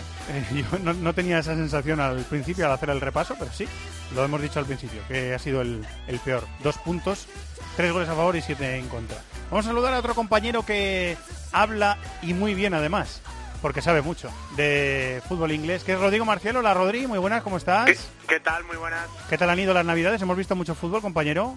Sí, sí, sí. Bueno, ha tocado siempre también en Movistar Plus con el fútbol inglés y, y bueno, pues... Eh, siempre es un espacio evidentemente mmm, divertido y en este caso yo creo que ha sido uno de los años, de los últimos años en los que han pasado más cosas, aunque es cierto que la distancia del, del City en el tema de, de, la liga no, no ha ayudado en ese sentido, pero bueno, al margen, sobre todo el fichaje de, de Van Dijk por el Liverpool y, y bueno, ciertas dinámicas de algunos equipos como tú has comentado que que vamos a analizar ahora y que yo creo que siempre lo hacen realmente atractivo porque se focaliza todo además en, en, en, una misma liga, ¿no? El, el, Tottenham de Pochettino pasó una gripe, como le decía yo antes a Sisto sí. Miguel Serrano, pasó una gripe en esta en esta temporada después de hacer un, una, una, fase de grupos eh, de la Champions verdaderamente brillante y el equipo parece que, que, se ha recuperado. Que esta Navidad le ha dado la posibilidad al Tottenham de coger un poquito de aire y volver a recuperar sensaciones, ¿no? Sí, yo creo que más resultados que, juegos, Fer. Yo creo que en, en realidad si, si repasamos un poco los partidos. Eh, le ganó fuera de casa el 2 de enero al, al Swansea, a un Swansea muy, bueno, seguramente el peor equipo de la Premier League. Luego eh, goleó a un Southampton que no puso mucha oposición. Me pareció más meritoria la victoria en Barley, eh, 0-3. Eh, y, en líneas generales, eh, yo creo que el equipo hay que pedirle más, ¿no? A, al Tottenham es verdad que se ha recuperado, pero creo que tiene algunas dudas, sobre todo en el fondo de armario a la hora de saber qué es lo que puede hacer cuando las grandes estrellas no, no están ¿no? al máximo nivel. Quizá demasiada dependencia igual de, de Harry Kane o, o, de la inspiración de, de Dele Alli. Y ha estado muy bien Son ¿no? Eh, en ciertos momentos de la temporada. Yo creo que jugador que se habla se habla poco de él, pero que tiene una gran importancia en este equipo. Pero bueno, es verdad que son fechas en las que lo importante al final era que el Tottenham recuperase un poco las, las sensaciones y poder encarar el, el, el, segundo tramo de la temporada con sobre todo con opciones claras de Liga de Campeones, que eso es el, el objetivo primordial de, de, este equipo. Pero bueno, da un poco de rabia porque yo creo que esperábamos un poco más eh, de este Tottenham en el sentido de que fuese más regular ¿no? esta, esta temporada y que estuviese un poquito más cerca de, de, de arriba. Ese era el reto, sí. Eh, sí. Harry Kane sigue batiendo récords y acumulando eh, piropos, que los merece, los merece todos, sin, sin ninguna duda. Eh, pero me está llamando también la atención el, el, bajo rendimiento o el rendimiento por debajo del esperado, por lo menos, de, de Dele. Después sí. de un verano muy, muy movido, con muchos rumores, con mm. muchas eh, no, con muchos ecos de, de traspaso. Me, me, comentaban, lo hemos comentado varias veces en, en, este programa y también en tiempo del juego, que, que Harry Kane, el carácter de Harry Kane no tiene nada que ver con el que, con el que tiene Dele Alli, que Harry Kane es un tipo muy ambicioso, pero también tranquilo y que, y que prefiere quedarse en el Tottenham, o yo lo veo la próxima temporada quedándose en el Tottenham, y que Dele Alli eh, tiene más aspiración de ganar mucho más dinero, de jugar en otro equipo a lo mejor eh, mayor y quizás se le esté notando eso en su rendimiento. A mí me da puede ser, puede ser o también puede ser también la, eh, la ansiedad del fútbol inglés de elevar demasiado pronto a ciertos jugadores. ¿no? También Eh, puede ser, sí. que yo creo que eso eh, hace que haya una presión quizás mayor, si cabe, para, para hombres como Dele Alli, más si cabe de cara al Mundial. Hacía muchos años que no había un jugador de ese perfil en Inglaterra, ¿no? De un, eh, un media punta creativo, ¿no? Digo, al margen, evidentemente, de Gary Lampard, que eran más llegadores.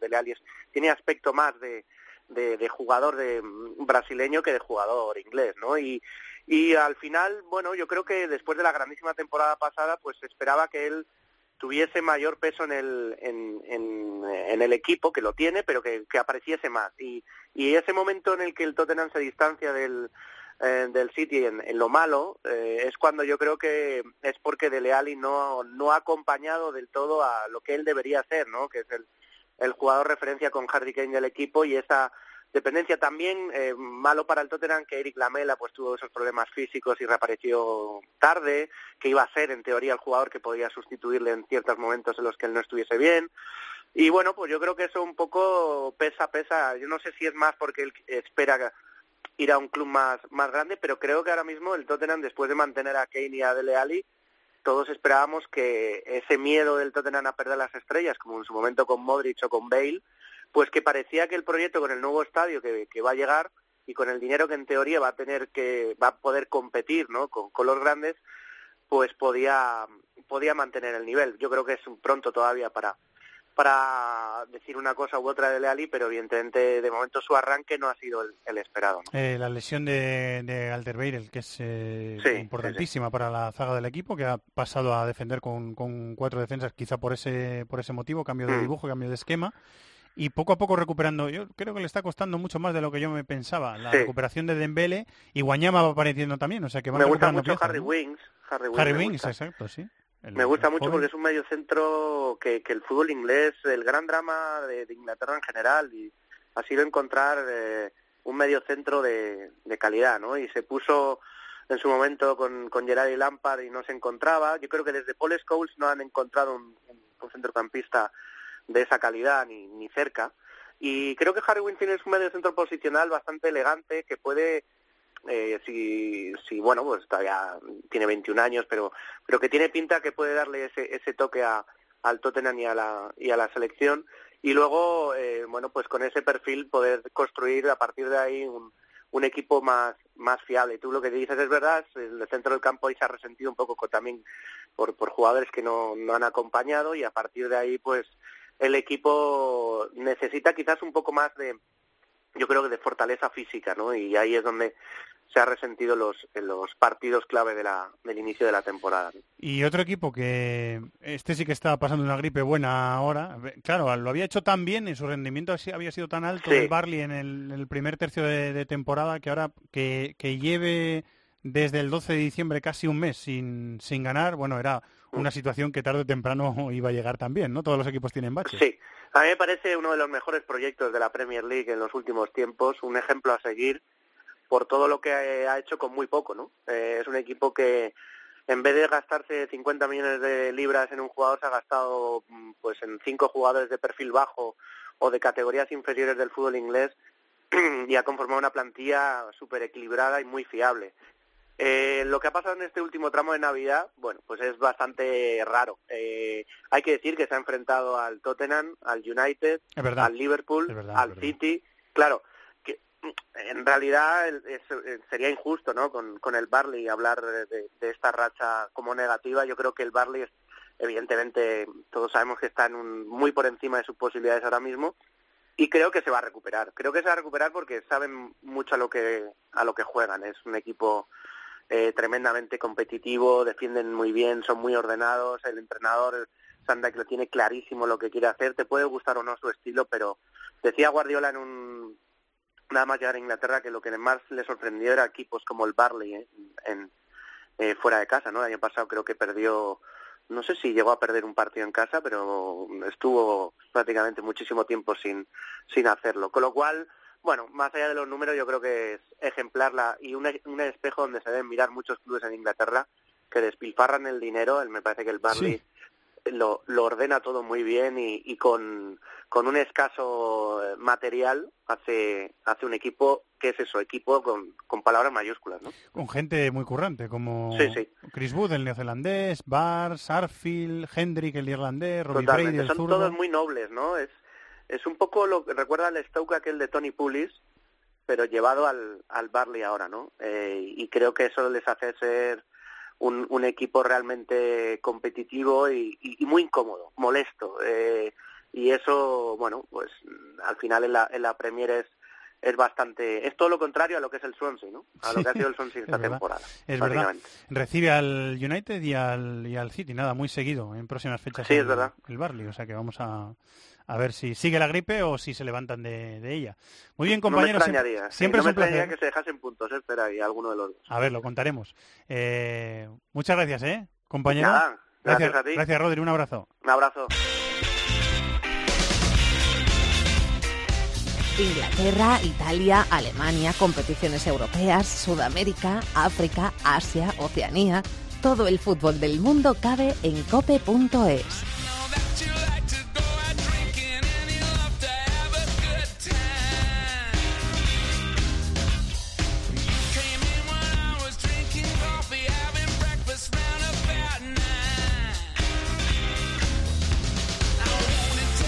Seguimos escuchando voces eh, amigas, voces familiares del fútbol inglés. Eh, ahora mismo me contaba que está narrando partidos en inglés de la Liga Española nuestro querido Paul Giblin. Hola, Paul. Hola, ¿qué tal? Feliz año nuevo. ¿Cómo estás, amigo? ¿Todo bien? Pues bien, poco poco cansado, eh, ahí me pilló un poco de, bien, de nieve en, la, en el ave de vuelta a Madrid ayer por la noche, pero mira, llegamos más o menos, más o menos intactos, Bueno, sea que algo es algo. Llegamos, ¿no? Que, que para como ha sido este fin de semana estaba bastante bien. No, por supuesto, por supuesto, eh, con los ojos cerrados y más o menos durmiendo, pero bien, un fin de semana yo creo que un interesante la vuelta a la liga, ¿no? Como siempre. La Liga eh, la Liga Española que la estás narrando en inglés, me contabas este fin de semana, ¿no? Para los compañeros Sí. de Mediapro. Sí, por desgracia que obviamente en bien perdemos los derechos de la Premier hace un par de años, ¿no? Y estamos en segundo año un poco en, para mí, para mí un poco en el, en el desierto, a ver si se recuperan los, los derechos en un, en- bueno, el año que viene espero que siga, seguiré con Movistar, pero, vea, yo lo echo de menos un poco, ¿no? Porque ahora no lo, no lo sigo igual de cerca como hace un par de años, obviamente, pero mira, hay solo suficiente tiempo en la, en la vida para hacer una cosa u otra, o sea que por lo menos estoy viendo un poco más fútbol español, que también tiene sus cosas. Eh, estamos eh, aprovechando este programa especial sobre fútbol inglés, eh, Paul, para dar un repaso a cómo ha sido la Navidad en eh, la Premier y también cómo quedan las cosas después de, de ella. Son, son siempre jornadas muy intensas en el fútbol inglés. Eh, y una de las conclusiones que hemos llegado es que los tres equipos que, que ascendieron de segunda división a, a la Premier, que es que siempre es un reto, en la liga más cara del mundo siempre es un reto eh, mantenerse, bueno, pues a los tres le está yendo de momento eh, bastante bien, con algunas, eh, bueno, con, eh, con algunos asteriscos, podríamos decir así, con, con, eh, con matices, eh, pero a los tres, Newcastle, Brighton y Huddersfield, les está yendo de momento bastante bien. Buen trabajo de sus entrenadores, como decía Sisto Miguel Serrano antes, ¿no?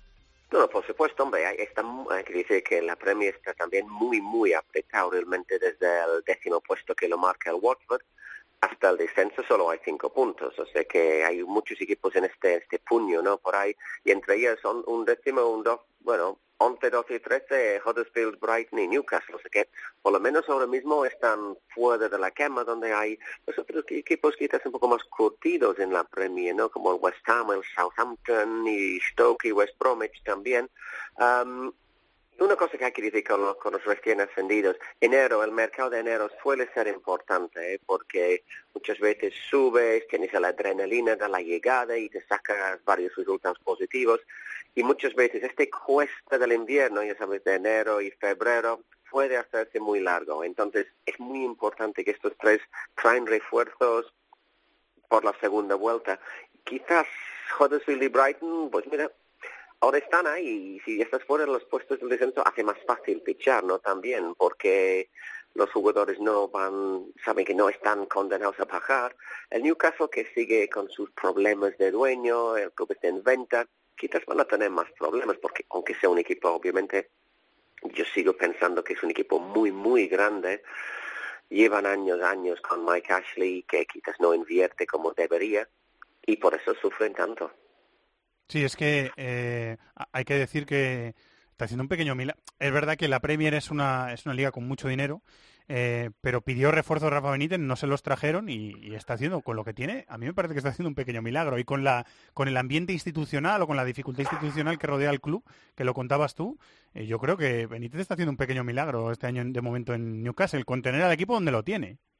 Sí, exactamente. Es un equipo que tú sabes que la afición siempre va a arropar el club. Es que el año pasado, cuando estuve en segunda, tenía una media, no sé, casi de 50.000 um, asistencia en St. James's Park, pero te fijas un poco en la plantilla y bueno, arriba más o menos tiene lo mismo, ¿no? Gale, que es un futbolista, es el típico delantero, Dwight Gale, por ejemplo, que te mete muchos goles en segunda, pero le cuesta un poco más en, en Premier, que no es, en su contra, pero vamos, es buen delantero, pero quizás hay el límite de la Premier, pues Joselu, que obviamente estaba en el Deport al año pasado, que ha marcado tres goles, uh, tiene Mitrovic, el serbio muy grande, muy fuerte, que no jugó mucho, y obviamente a José Pérez, que quizás se ha estancado un poquito, está jugando, pero no encontrando portería con tanta, tanta facilidad. Y en el medio, pues mira, han fichado muy bien Miquel Marino, Miquel Marino, que bueno, yo esperaba que iba a tener otro destino el verano pasado, pero al final se ha ido por Newcastle, donde probablemente cobra más. Y es uno de los realmente fichajes estrellas el, el, Navarro en el equipo. Se ha tenido un pequeño bache, eh, Merino, en el rendimiento en el Newcastle, pero su inicio de, temporada fue eh, fue estratosférico. Después tuvo también una lesión, le apartó algunos partidos del equipo y tampoco tenía mucho rodaje del año pasado, sea que quizás es más o menos este lo esperado, pero como dices, como, como dices, si miras el resto de la plantilla, bueno, también tiene Lejeune, que estaba en el Eibar el año pasado, que juega no todos los partidos, pero está jugando el francés, el central fuerte, y es un equipo que más o menos tiene retoques del año pasado, pero no grandes, grandes cambios.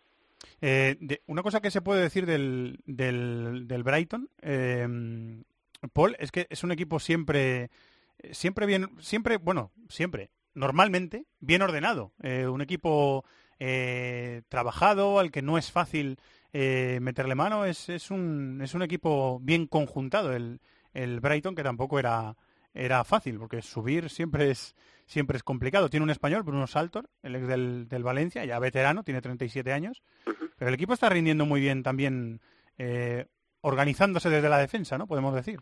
Sí, también tiene un entrenador, un buen entrenador, Chris Hutton, que, bueno, era internacional irlandés, jugaba mucho con el Tottenham en su día, muy buen lateral y que estado, bueno, entrenó al Newcastle durante una temporada, tuvo mala suerte. Yo creo que mucha gente en Newcastle piensa que se fue a la calle injustamente y mucha experiencia luego con el Birmingham, el Norwich y el Brighton, pues es un equipo Brighton que yo creo que es por ser a la, en la costa una ciudad, bueno, bastante pintoresca, ¿no? cerca de Londres. Es un, cuenta mucho, yo creo que con el cariño de muchos medios también, ¿eh? hay que decirlo, ¿no? Porque es un, es un viaje muy agradable desde el capital y, como dices, muy buen, muy buen entrenador, mucha experiencia y no están haciendo cosas magníficas, pero ahí, están sacando los puntos suficientes. Otro conocido España, en, desde España, Toma Gemet, que también forma parte del el, ex, el ex del el, de Mallorca, claro, entre, no sé si estaba en otro equipo, pero Almería quizás pudo ser, pero mira, ahí está. Y, bueno, los números les avalan 22 puntos y dando la cara es que otra gente con mucha experiencia, Sidwell, que, que está en, el, en la plantilla, no ha jugado este año, no ha jugado y bueno, ya veremos, Glenn Murray, otro delantero de muchas batallas que estaban en el Crystal Palace, o sea que yo creo que lo que ha hecho, ha buscado varios jugadores importantes de experiencia para intentar apoyar y luego miras al resto de la plantilla y es una mezcla entre realmente veteranos y jóvenes. Eh, sí, señor. Eh, mm, Almería, ¿eh? Tenías tú bien que Gemel también había estado en el Almería.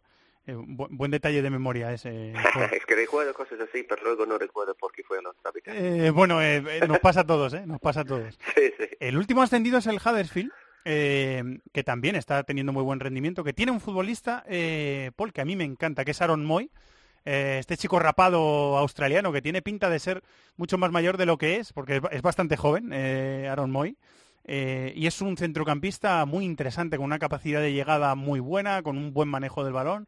A mí me encanta lo que le he visto en la selección. Le había visto en la, selección mucho antes de, de verla en el Huddersfield y está rindiendo muy bien en esta, en esta Premier. Quizá uno de los jugadores más destacados del equipo, ¿no? Sí, ahí te voy, me voy a levantar la mano y dice que no he visto mucho, mucho del Huddersfield esta temporada, hay que decir, pero mirando un poco a Moy, pues otro que, bueno, que forma, no sé si está cedido por el Manchester City, pero claro que viene del Melbourne, que forma parte de la gran paraguas ¿no? de equipos que ahora pertenecen al Manchester City, pero un futbolista agresivo, que llega bien. Y el Huddersfield, aunque la gente seguro en España no lo conoce mucho, es un equipo que realmente en los años 50 era uno de los, de los históricos del, del fútbol inglés. El Huddersfield era uf, un equipo que luchaba mucho, mucho por, por sus títulos, que tiene bastante plata en su armario, sitio agradable, eh, entre más o menos entre Leeds y Manchester, muy bastante cerca de Manchester. Um, yo recuerdo su, su antiguo campo Leeds Road, que era un campo muy, muy, muy grande, y el campo que tiene ahora, el John Smith Stadium, nombre de una fábrica de marca de cerveza bastante conocida.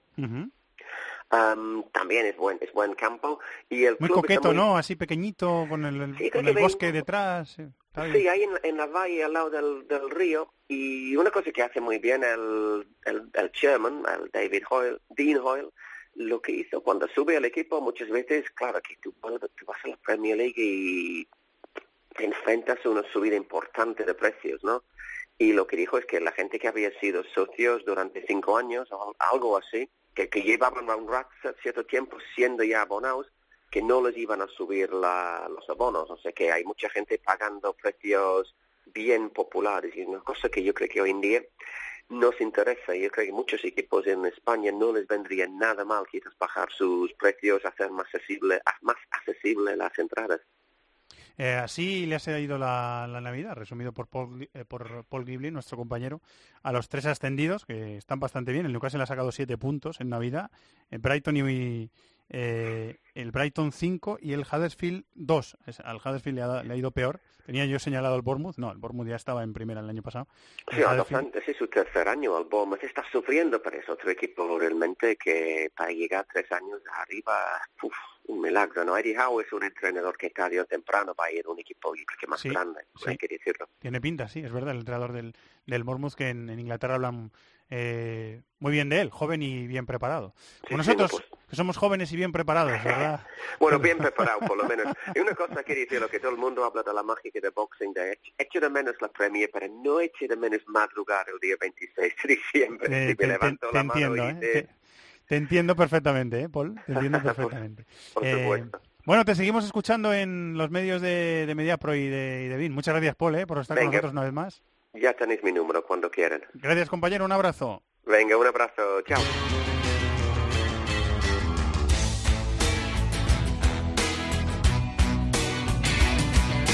Estás escuchando This is Football en COPE.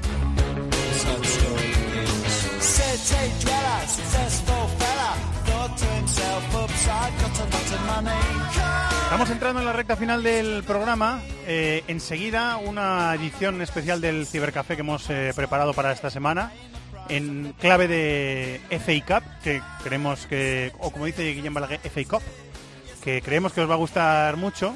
Eh, pero hemos sacado de esa sección un titular del fin de semana en la Copa que puede haber cabreado a más de uno. Hola Dani Senabre, compañero, muy buenas, ¿cómo ¿Qué tal? estás? Muy buenas tardes. ¿Estás, muy bien. ¿estás cabreado? ¿Estás eh, rabioso? ¿Estás que te, estoy te pica y te rascas? Deprimido. Bueno, primero estoy honrado de poder estar en This is Football contigo. Bueno, eso, el gusto es nuestro. Eso uno. Y dos, estoy, sí, sí, estoy como todo seguidor del Arsenal deprimido, pero no por lo de ayer, es la acumulación, ¿no? Yo creo que cualquiera que siga la liga inglesa en los últimos años sabe que ser del Arsenal requiere una resistencia física y una asistencia médica constante, ¿no? Te duele el Wenger, ¿verdad que sí? Me duele mucho, Evangelio, pero desde hace, desde hace años además. Yo creo que desde la época, más o menos desde que se fue Sesc, desde ahí, eh, yo creo que el Arsenal...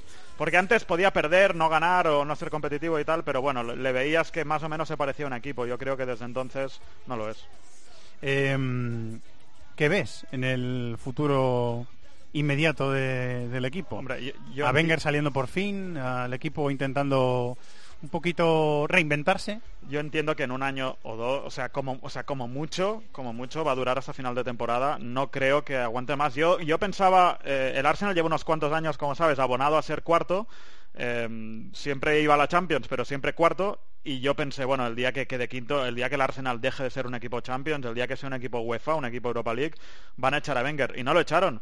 Eh, yo no sé si puede aguantar mucho más la cosa, pero más allá de eso, no veo mucha reinvención posible. Eh, supongo que se van a vender a Alexis, lógicamente, como eh, ya está asumido por todas partes y van a traer podría salir también. Ozil, sí, van a traer jugadores, pero eso no cambia.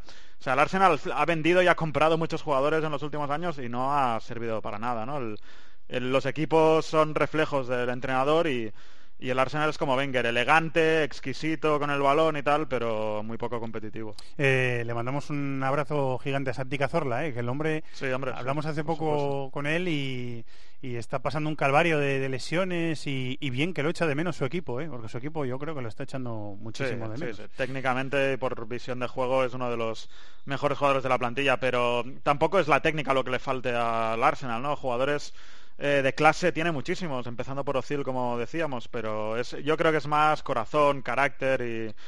ayer hay una imagen del el primer gol del, eh, del Nottingham, el, el primer gol de Eric Lihai, se llama este que nos Sí, hizo dos goles sí, ayer. el que- lateral, sí. Sí, pues eh, el gol de, de la falta es, es increíble cómo defiende el Arsenal, que están todos mirando quietos y hay un tío solo casi debajo, casi dentro de la portería del Arsenal y, y nadie Tirando el fuera de juego cuando era imposible que Exacto. hubiera fuera de juego. ¿no? Exacto, exacto. Eh, bueno, pues eh, lleve usted el cabreo como buenamente pueda, ¿eh? Eh, será, estoy acostumbrado, o sea que supongo que lo llevaré bien. Gracias, Dani. A vosotros.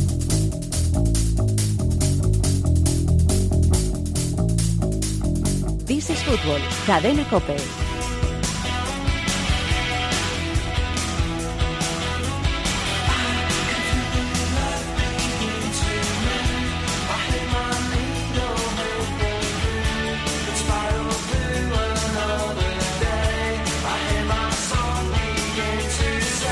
Edición especial del Cibercafé aquí en This is Football, un cibercafé muy, muy british, muy británico.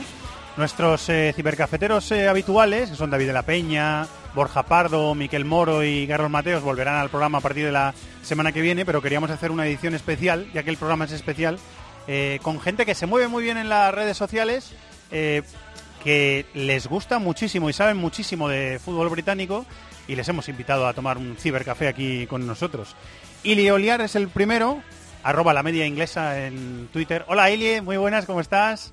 ¿Qué tal? Muy buenas tardes. ¿Qué tal? ¿Todo bien? ¿Feliz año? Igualmente. Eh, tenemos Ili y yo un amigo común que se llama Lorenzo Manchado, que es un fenomenal entrenador y un tipo sensacional al que le Sí. mandamos un abrazo porque además es oyente, ¿verdad, Ili? Es oyente Sí, del sí, sí, programa. es, es, eh, es oyente habitual del programa, un, como decía, es un fantástico entrenador y una persona que sabe muchísimo de fútbol porque devora los libros.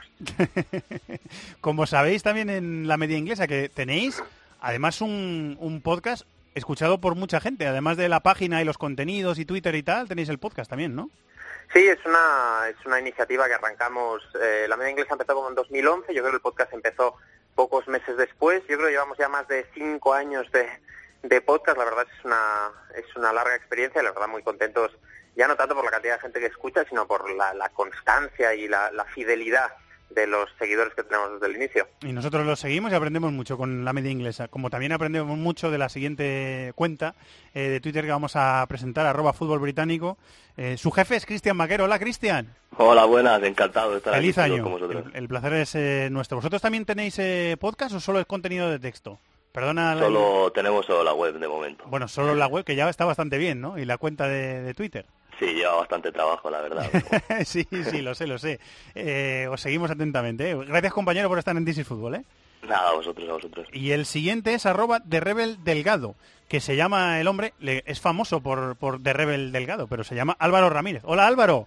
Hola, muy buenas, encantado de estar aquí. Igualmente, feliz año para ti también, ¿eh? Igualmente. También te seguimos en, en Twitter, ¿eh, amigo? Que lo sepas. Nos leemos, nos leemos eh, mutuamente. Te seguimos atentamente. Bueno, los, los tres estáis eh, invitados y convocados, y os lo agradezco mucho, para hablar de la, de la FA Cup, de esa ronda de 32 avos de final de, de este fin de semana, que Ilie, lo comentábamos con Dani Senabre, que es un ilustre gunner, eh, tiene como titular la eliminación de, del Arsenal, que no puede ser de otra forma porque por primera vez eliminan a Wenger de una primera, de una, digamos, primera ronda con, con equipos grandes, ¿no? Sí, es lo que le llaman la, la, la tercera ronda round proper, porque antes hay una, una precalificación donde también hay, hay varias rondas. Efectivamente es la primera vez que le, sucede a Wenger. De hecho, el Arsenal no caía eliminado en esta primera ronda, donde entran los equipos de, de Premier League, si no recuerdo mal, desde el 96, con el Sheffield United, si no recuerdo mal. Eh, efectivamente, el Arsenal pues se ha llevado los, los titulares por, por este por esta sorprendente derrota ante el Nottingham Forest no tan sorprendente desde mi punto de vista analizando la alineación por la que apostó Arsène Wenger el, el domingo. Eh, después del partido él se excusó diciendo que bueno pues que tenían una enorme acumulación de partidos. Eh, recordaréis que eh, ahora entre semana tiene que disputar también la ida de las semifinales de la Copa de la Liga contra el Chelsea. Es verdad, sí. eh, que es ida y vuelta Copa de la Liga. La verdad es que es una es una competición mortal, le pasó a Klopp también en su, en su primer año, ¿no? Esa ida y vuelta en enero, cuando se acumulan partidos, te caen dos más, en el caso del Liverpool, además, un año cayó ante el Southampton, ni siquiera pasó la final, o sea que tuvo el desgaste y ni siquiera tuvo el premio. Y, como decía, pues Wenger eh, alineó un equipo pues de circunstancias, la verdad, una mezcla de, de suplentes y, y jóvenes que, se vieron totalmente superados por Nottingham Forest, que mm, no había tenido ocasión de verle mucho este, este año, y la verdad es que tiene muchos jugadores jóvenes muy interesantes. Eh, eh, algunos los conocía de equipos eh, inferiores ingleses, pero eh, a otros tanto, y tiene un equipo muy prometedor el, el Nottingham Forest. Yo creo que viendo las alineaciones, eh, el Nottingham Forest partía de alguna forma como favorito. Es decir, el, el, el Arsenal sacó un equipo de circunstancias y pasó lo que tenía que pasar, que quedó, que quedó eh, eliminado. Eh, Cristian, ¿qué te pareció el partido?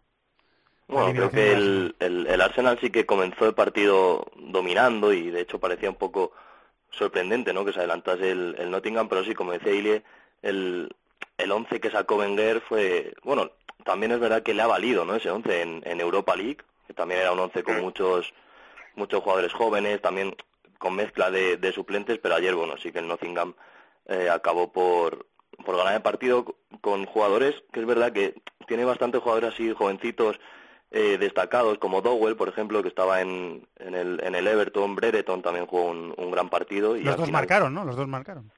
Sí, están haciendo los dos una, una gran temporada en, en Championship y, y creo que aparte de ser la sorpresa por el resultado, pero sí que el partido fue del, del Nottingham. Hay un claf en el Forest, pero no tiene nada que ver con Brian, ¿verdad? No tiene nada que ver. Eh, por lo que pude leer eh, o por lo que estuve buscando, no, no tiene nada que ver. Eh, Álvaro, lo que quieras decir. Pues nada, totalmente de acuerdo con Ilie. El 11, de, el 11 del Arsenal no, no prometía una tarde de alegrías. Eh, creo que el Nottingham ganó bien y, y creo que es el, el- van a ser de las últimas balas de, de, de Wenger ya, porque el proyecto está totalmente, yo creo que Bueno, eso agotado. parece habitualmente, Álvaro, también. Sí, ¿eh? bueno, sí, también es verdad que, que se, ha, se ha agarrado ahí al Arsenal y no, no lo ha hecho ni con agua caliente, pero sí es cierto que, que el 11 de, el 11 del Arsenal no, no, no prometía tarde de alegrías. Jugadores jóvenes con ahí, pues, un Mertesacker, Debuchy, Walcott, eh, no, un 4-2 merecidísimo y 22 años y llevaba el Arsenal, como ha dicho Ilie, sin caer en, en la tercera ronda desde, desde el Sheffield United en el 96 que pues bueno pues ha roto la, la racha bien merecidamente el Forest Había ganado el Arsenal tres de las últimas cuatro copas de Inglaterra, o sea que es, es, es noticia, es todavía más noticia, la Sí. eliminación de- del Arsenal de la, de la FA Cup.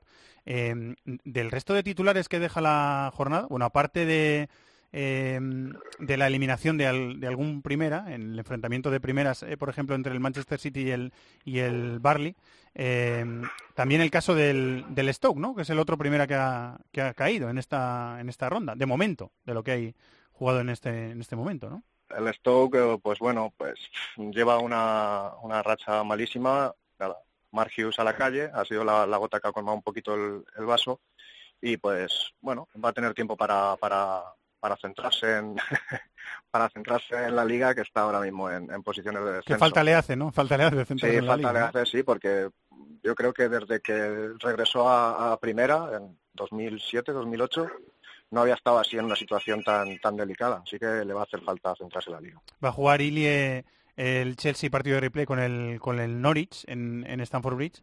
Eh, no sé qué, qué- qué querías decir del, del Stoke, de la eliminación. No, no, quería, quería hacer una reflexión general sobre la tercera ronda. Eh, existe en los últimos años en Inglaterra una cierta preocupación por el declive de la Cup. Ya sabéis que la Cup es un torneo muy querido en Inglaterra, es el torneo de fútbol más antiguo del mundo, y existía una cierta preocupación, pero yo creo que esta tercera ronda mm, hemos visto eh, grandes partidos, hemos visto eh, equipos modestos eh, derrotar a los grandes, que es una de las grandes tradiciones de la FA Uno de los ¿no? incentivos de esta competición. ¿no? Exacto, exacto, son los grandes incentivos y lo hemos visto, ¿no? Lo hemos visto con el con el Forest y lo hemos visto desde luego con el con el Coventry ante el Stoke y con el Newport ante el Leeds. Eh, estamos hablando de equipos que se llevan más de 50 posiciones en la, en la pirámide del fútbol inglés. ¿no? Estamos hablando de dos divisiones de, de diferencia. Y un dato que, que me ha sorprendido mucho, el, el partido del viernes que abrió la FA Cup, el derby de Merseyside entre Liverpool y Everton, ha sido el partido más visto esta temporada en Gran Bretaña. Siete millones de espectadores, lo cual, eh, unido desde mi punto de vista al excelente partido entre Forest y Arsenal, que más allá de la sorpresa, pero fue un partido súper entretenido. Eh, a estas eliminaciones sorprendentes, eh, Stoke, Leeds, eh, varios replays, ¿no? varios equipos que, que de, de Premier League que han sufrido y que han tenido que, que acabar en el replay. Creo que ha sido en general una tercera ronda muy interesante y de la cual creo que la, la, la FA Cup sale muy reforzada. Está e- ese derby de Liverpool que hablábamos al principio del programa eh, con Maldini sobre él, eh, como excusa de que Coutinho ha fichado por el por el Barça y cómo iba a encajar eso el, el equipo de, de Klopp. He leído, por cierto, eh, he leído en el día de hoy eh, que en ese incidente de Firmino con, con Holgate, que parece que estaba investigando la federación un posible insulto eh, racista, a mí me extraña muchísimo que hubiera un insulto racista en ese en, ese lance, pero em, o lo que yo le leí en portugués a Firmino no tenía nada que ver con eso. Pero bueno, vamos a ver eh, la Federación Inglesa después de la investigación lo que hace y si sancionan a Firmino o no.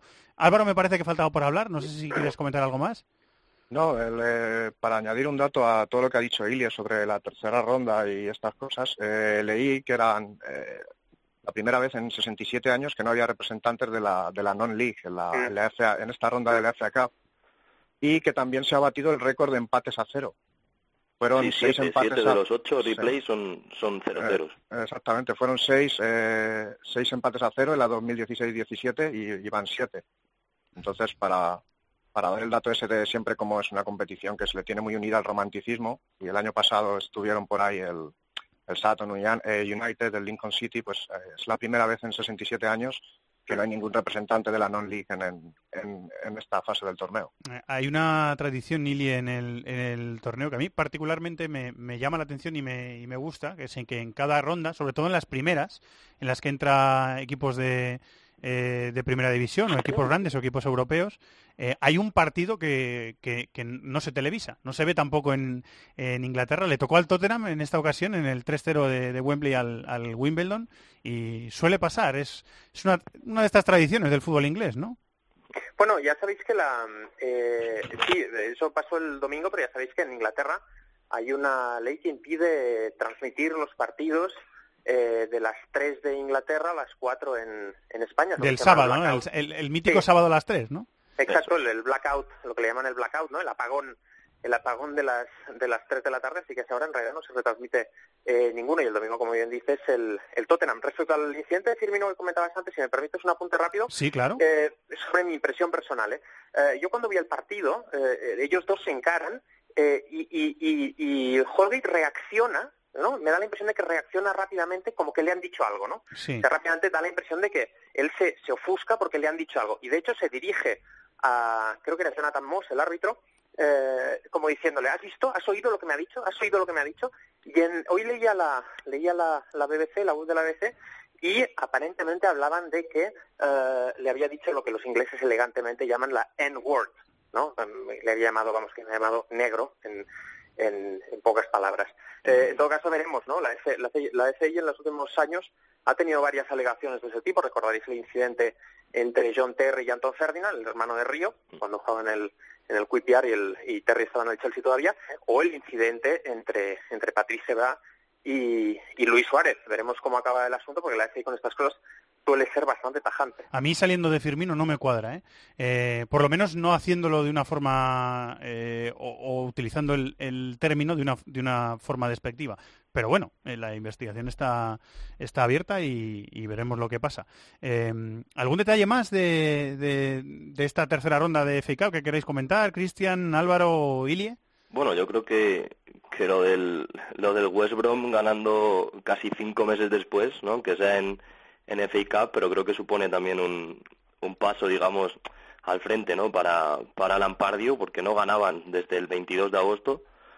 En, en Carabao Cup fue también. Y bueno, creo que esa, esa victoria contra el, contra el Exeter el otro día por, por cero goles a dos, sí que creo que para ellos va a ser importante de cara a, al resto de la temporada, ¿no?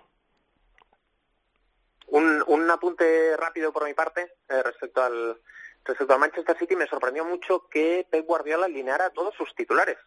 Eh, con la excepción de Zinchenko, que hizo de, hizo de Delf, ¿no? Como, sí, de como medio. Sí. medio adaptado al lateral izquierdo, eh, apostó por los titulares. Eh, la verdad es que me sorprendió y me da la impresión de que Guardiola, eh, en fin, viendo cómo está su equipo, va por todas. O sea, va por va a intentar superar el triplete del Manchester United del 99, yendo a por el, el cuarteto, ¿no? Yendo a por eh, las dos copas domésticas, la Premier League y la, y la Champions League. Tuvo, sufrieron un poco en la primera parte, 0-1 llegó al descanso el Barley, pero en la segunda pues los titulares le dieron un, un repaso a los a los Claret y el y el City que, que no vamos que no no deja ni las migajas para los demás. Es verdad que el, eh, el colchón que lleva en la liga también le permite claro. en liga hacer ciertas ciertas concesiones. ¿Algo más compañeros? ¿Algo que queda por decir? Bueno, yo aparte de lo del, del City que ha dicho Ilie, que va por todas, había eh, leí hace hace poquito un, un bueno una pequeña anécdota del, del portero de, del Fleetwood Town, que fue uno de los empates a cero contra el Leicester, que si dejaba la portería a cero, le, le, una empresa de, de, pizzas le regalaba pizzas durante un año y lo, y lo consiguió y apareció en, en, varios me, en varios medios, la web de la BBC y todo eso, que siempre deja la FA también luego al margen de, de los partidos y eso, alguna historia por ahí que con equipos de menor categoría y, y, eso es lo que consiguió el portero, aparte del replay, consiguió un año entero de pizza, que no está nada mal. que le aproveche, que le, aproveche por lo tanto. Eh, bueno, la Copa de Inglaterra, la competición, como decía Ile, más antigua del, del mundo, eh, que siempre deja cosas y por eso lo queríamos com comentar con tres que saben mucho de fútbol inglés, que lo disfrutan mucho y que también los hemos disfrutado esta semana en eh, Disfútbol. Ile Oliar de la Media Inglesa, muchas gracias compañero. Un abrazo muy fuerte para todos. Cristian Vaquero de Fútbol Británico, gracias Cristian. Igualmente, un placer. Y Álvaro Ramírez, alias de Rebel Delgado. Gracias Álvaro, un abrazo muy grande. Muchísimas gracias, un abrazo. Estás escuchando This is Football en COPE.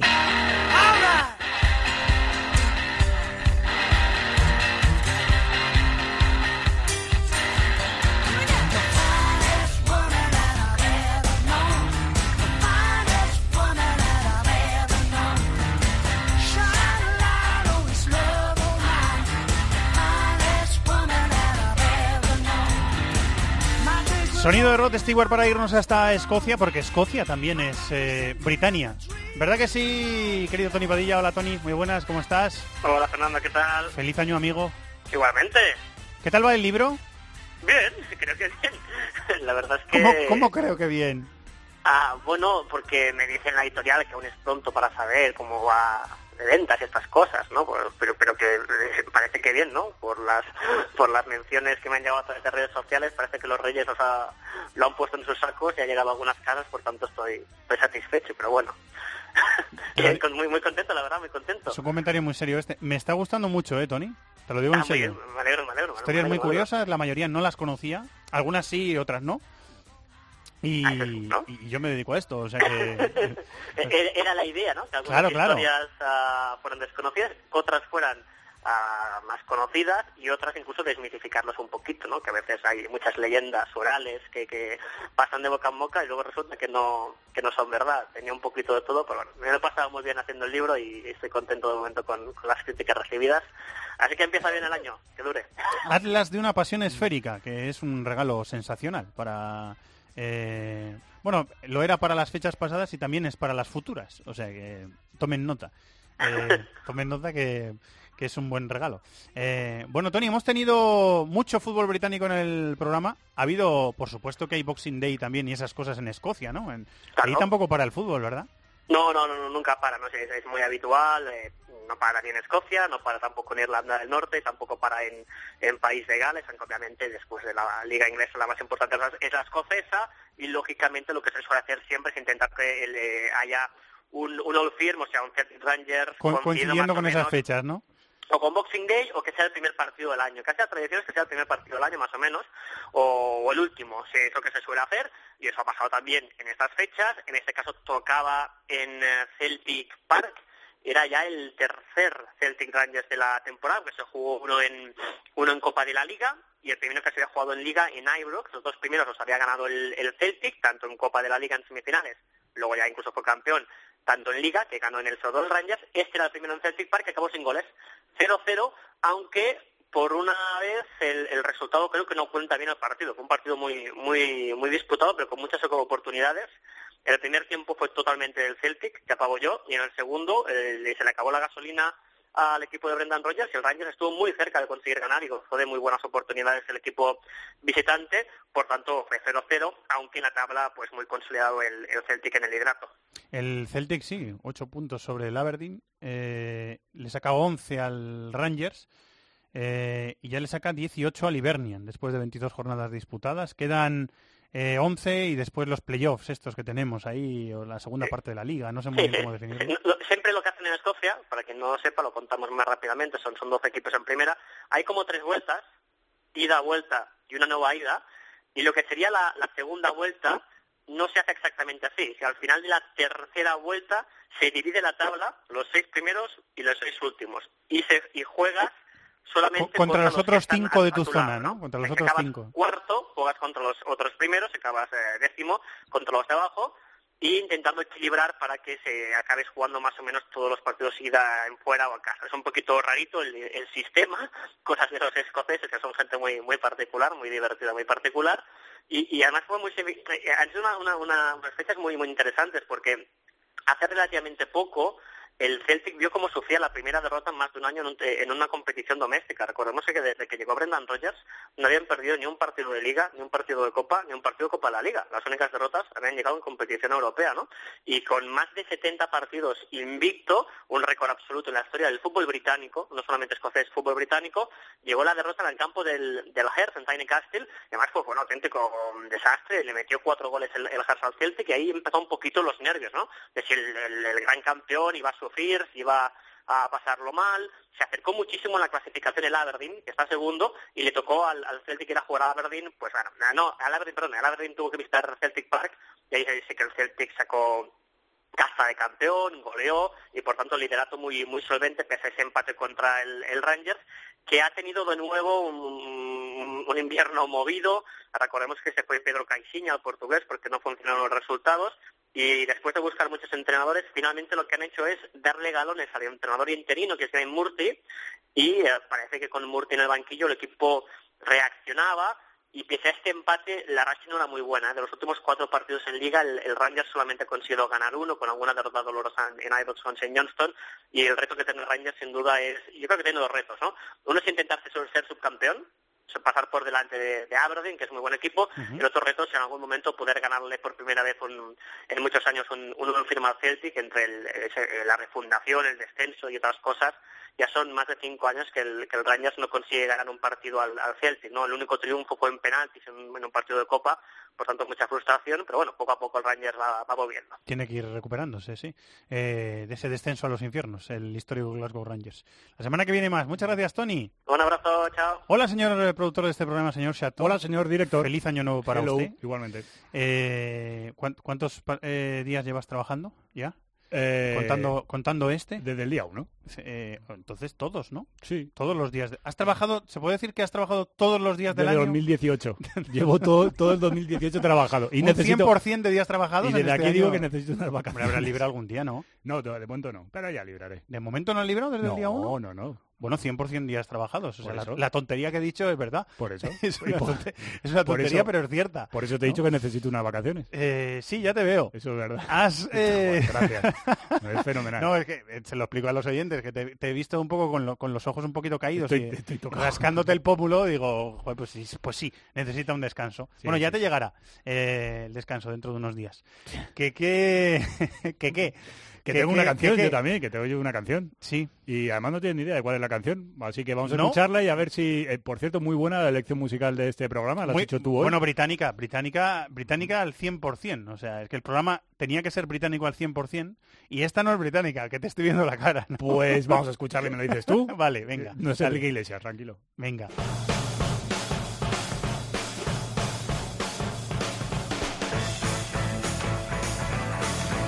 Sí, es británica. Anda, qué poca confianza tienes en tu productor. Sí que es británica. Ya lo sé, ya lo sé. No, no, me estoy reafirmando. Ah, vale. es Iggy Pop. Y además Iggy Pop. es, una canción muy buena. Voy a buscar dónde nació equipo. Vamos a No escucharla. lo sé. Les pido disculpas, ¿eh? A los entendidos en... Ahora te pone Albacete. Ah, que dice que nació en Michigan, ¿eh, amigo? O sea, que no es británico. El grupo se creó en... Es colonial. El grupo, el grupo, el grupo se creó como tal en Gran Bretaña. Sí, suena, eh, suena británico, puedes decir. suena Vamos británico. con la agenda eh, de este, de Adelante. British en Inglaterra. Hay ida de semifinales de la Copa de la Liga entre semana. El martes a las 9 menos cuarto Manchester City Bristol. El miércoles a las 9 Chelsea Arsenal. Jornada 23 de la Premier el fin de semana. Te destaco el Liverpool Manchester City del domingo a las 5. Sin Coutinho ya. A las 2 y media Bournemouth Arsenal. Antes el sábado a las 4 hay 6 partidos. De- te destaco el Chelsea Leicester. Chelsea Leicester, los dos últimos ganadores de la Premier. Sí, señor. Buen partido. Para el lunes a las 9 queda el Manchester United Stoke City. El lunes, ¿eh? El lunes, sí. Bundesliga. Pero jornada- tendremos programa a la hora normal. Que Gracias. es eso, las 7, 7 y media de la tarde. De nada. Una cosa que te agradezco. en Italia no tenemos jornada de liga, hay descanso. Hay descanso, sí. Hemos estado investigando por qué y es porque hay descanso.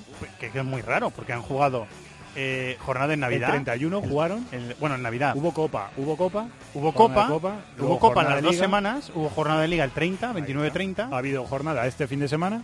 ha habido jornada este fin de semana y, Y la semana que viene descansan. Pues Es mira, poco, Podríamos proponerlo a los jefes y hacemos un un descanso. poco no nos vendría muy mal. Bundesliga, mal. jornada 18 que se abre con un partidazo. Viernes a las 8 y media, Bayer Leverkusen, Bayern de Múnich.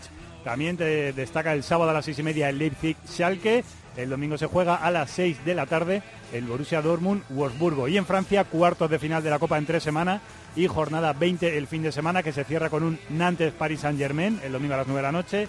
Antes a las 5 Olympique de Lyon Angers. El sábado te destaco a las 5 Rennes Olympique de Marsella y a las 8 Montpellier Mónaco. Bueno, ha sido casi todo, ¿eh? El programa ha sido eh, británico, había cositas que no, pero casi todo, casi todo ha sido británico. No sé a qué te refieres. Eh, no, que has dado partidos de Liga Italiana, bueno, de Liga Italiana no, perdón, de Liga Ah, de Liga Francesa. sintonía. No, no, no estaba hurgando en la herida.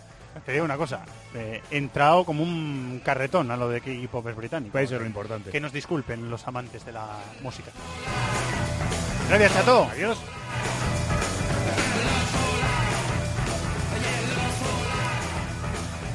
Un abrazo para nuestro querido David de la Peña, que este seguirá siendo su programa. En próximas semanas le volveréis a escuchar. Eh, y nada, un abrazo para vosotros. Eh, de nuevo, feliz año para todos. Feliz año futbolero. Que disfrutéis de la vida y del fútbol. Y también de la extensa programación, además de Cope, de la extensa oferta que tiene Cope en podcast, en cope.es. Muchas gracias a todos por estar ahí. Un abrazo. En el correo electrónico thisisfutbol@cope.es, en Facebook nuestra página This is Fútbol Cope y en Twitter arroba Fútbol Cope.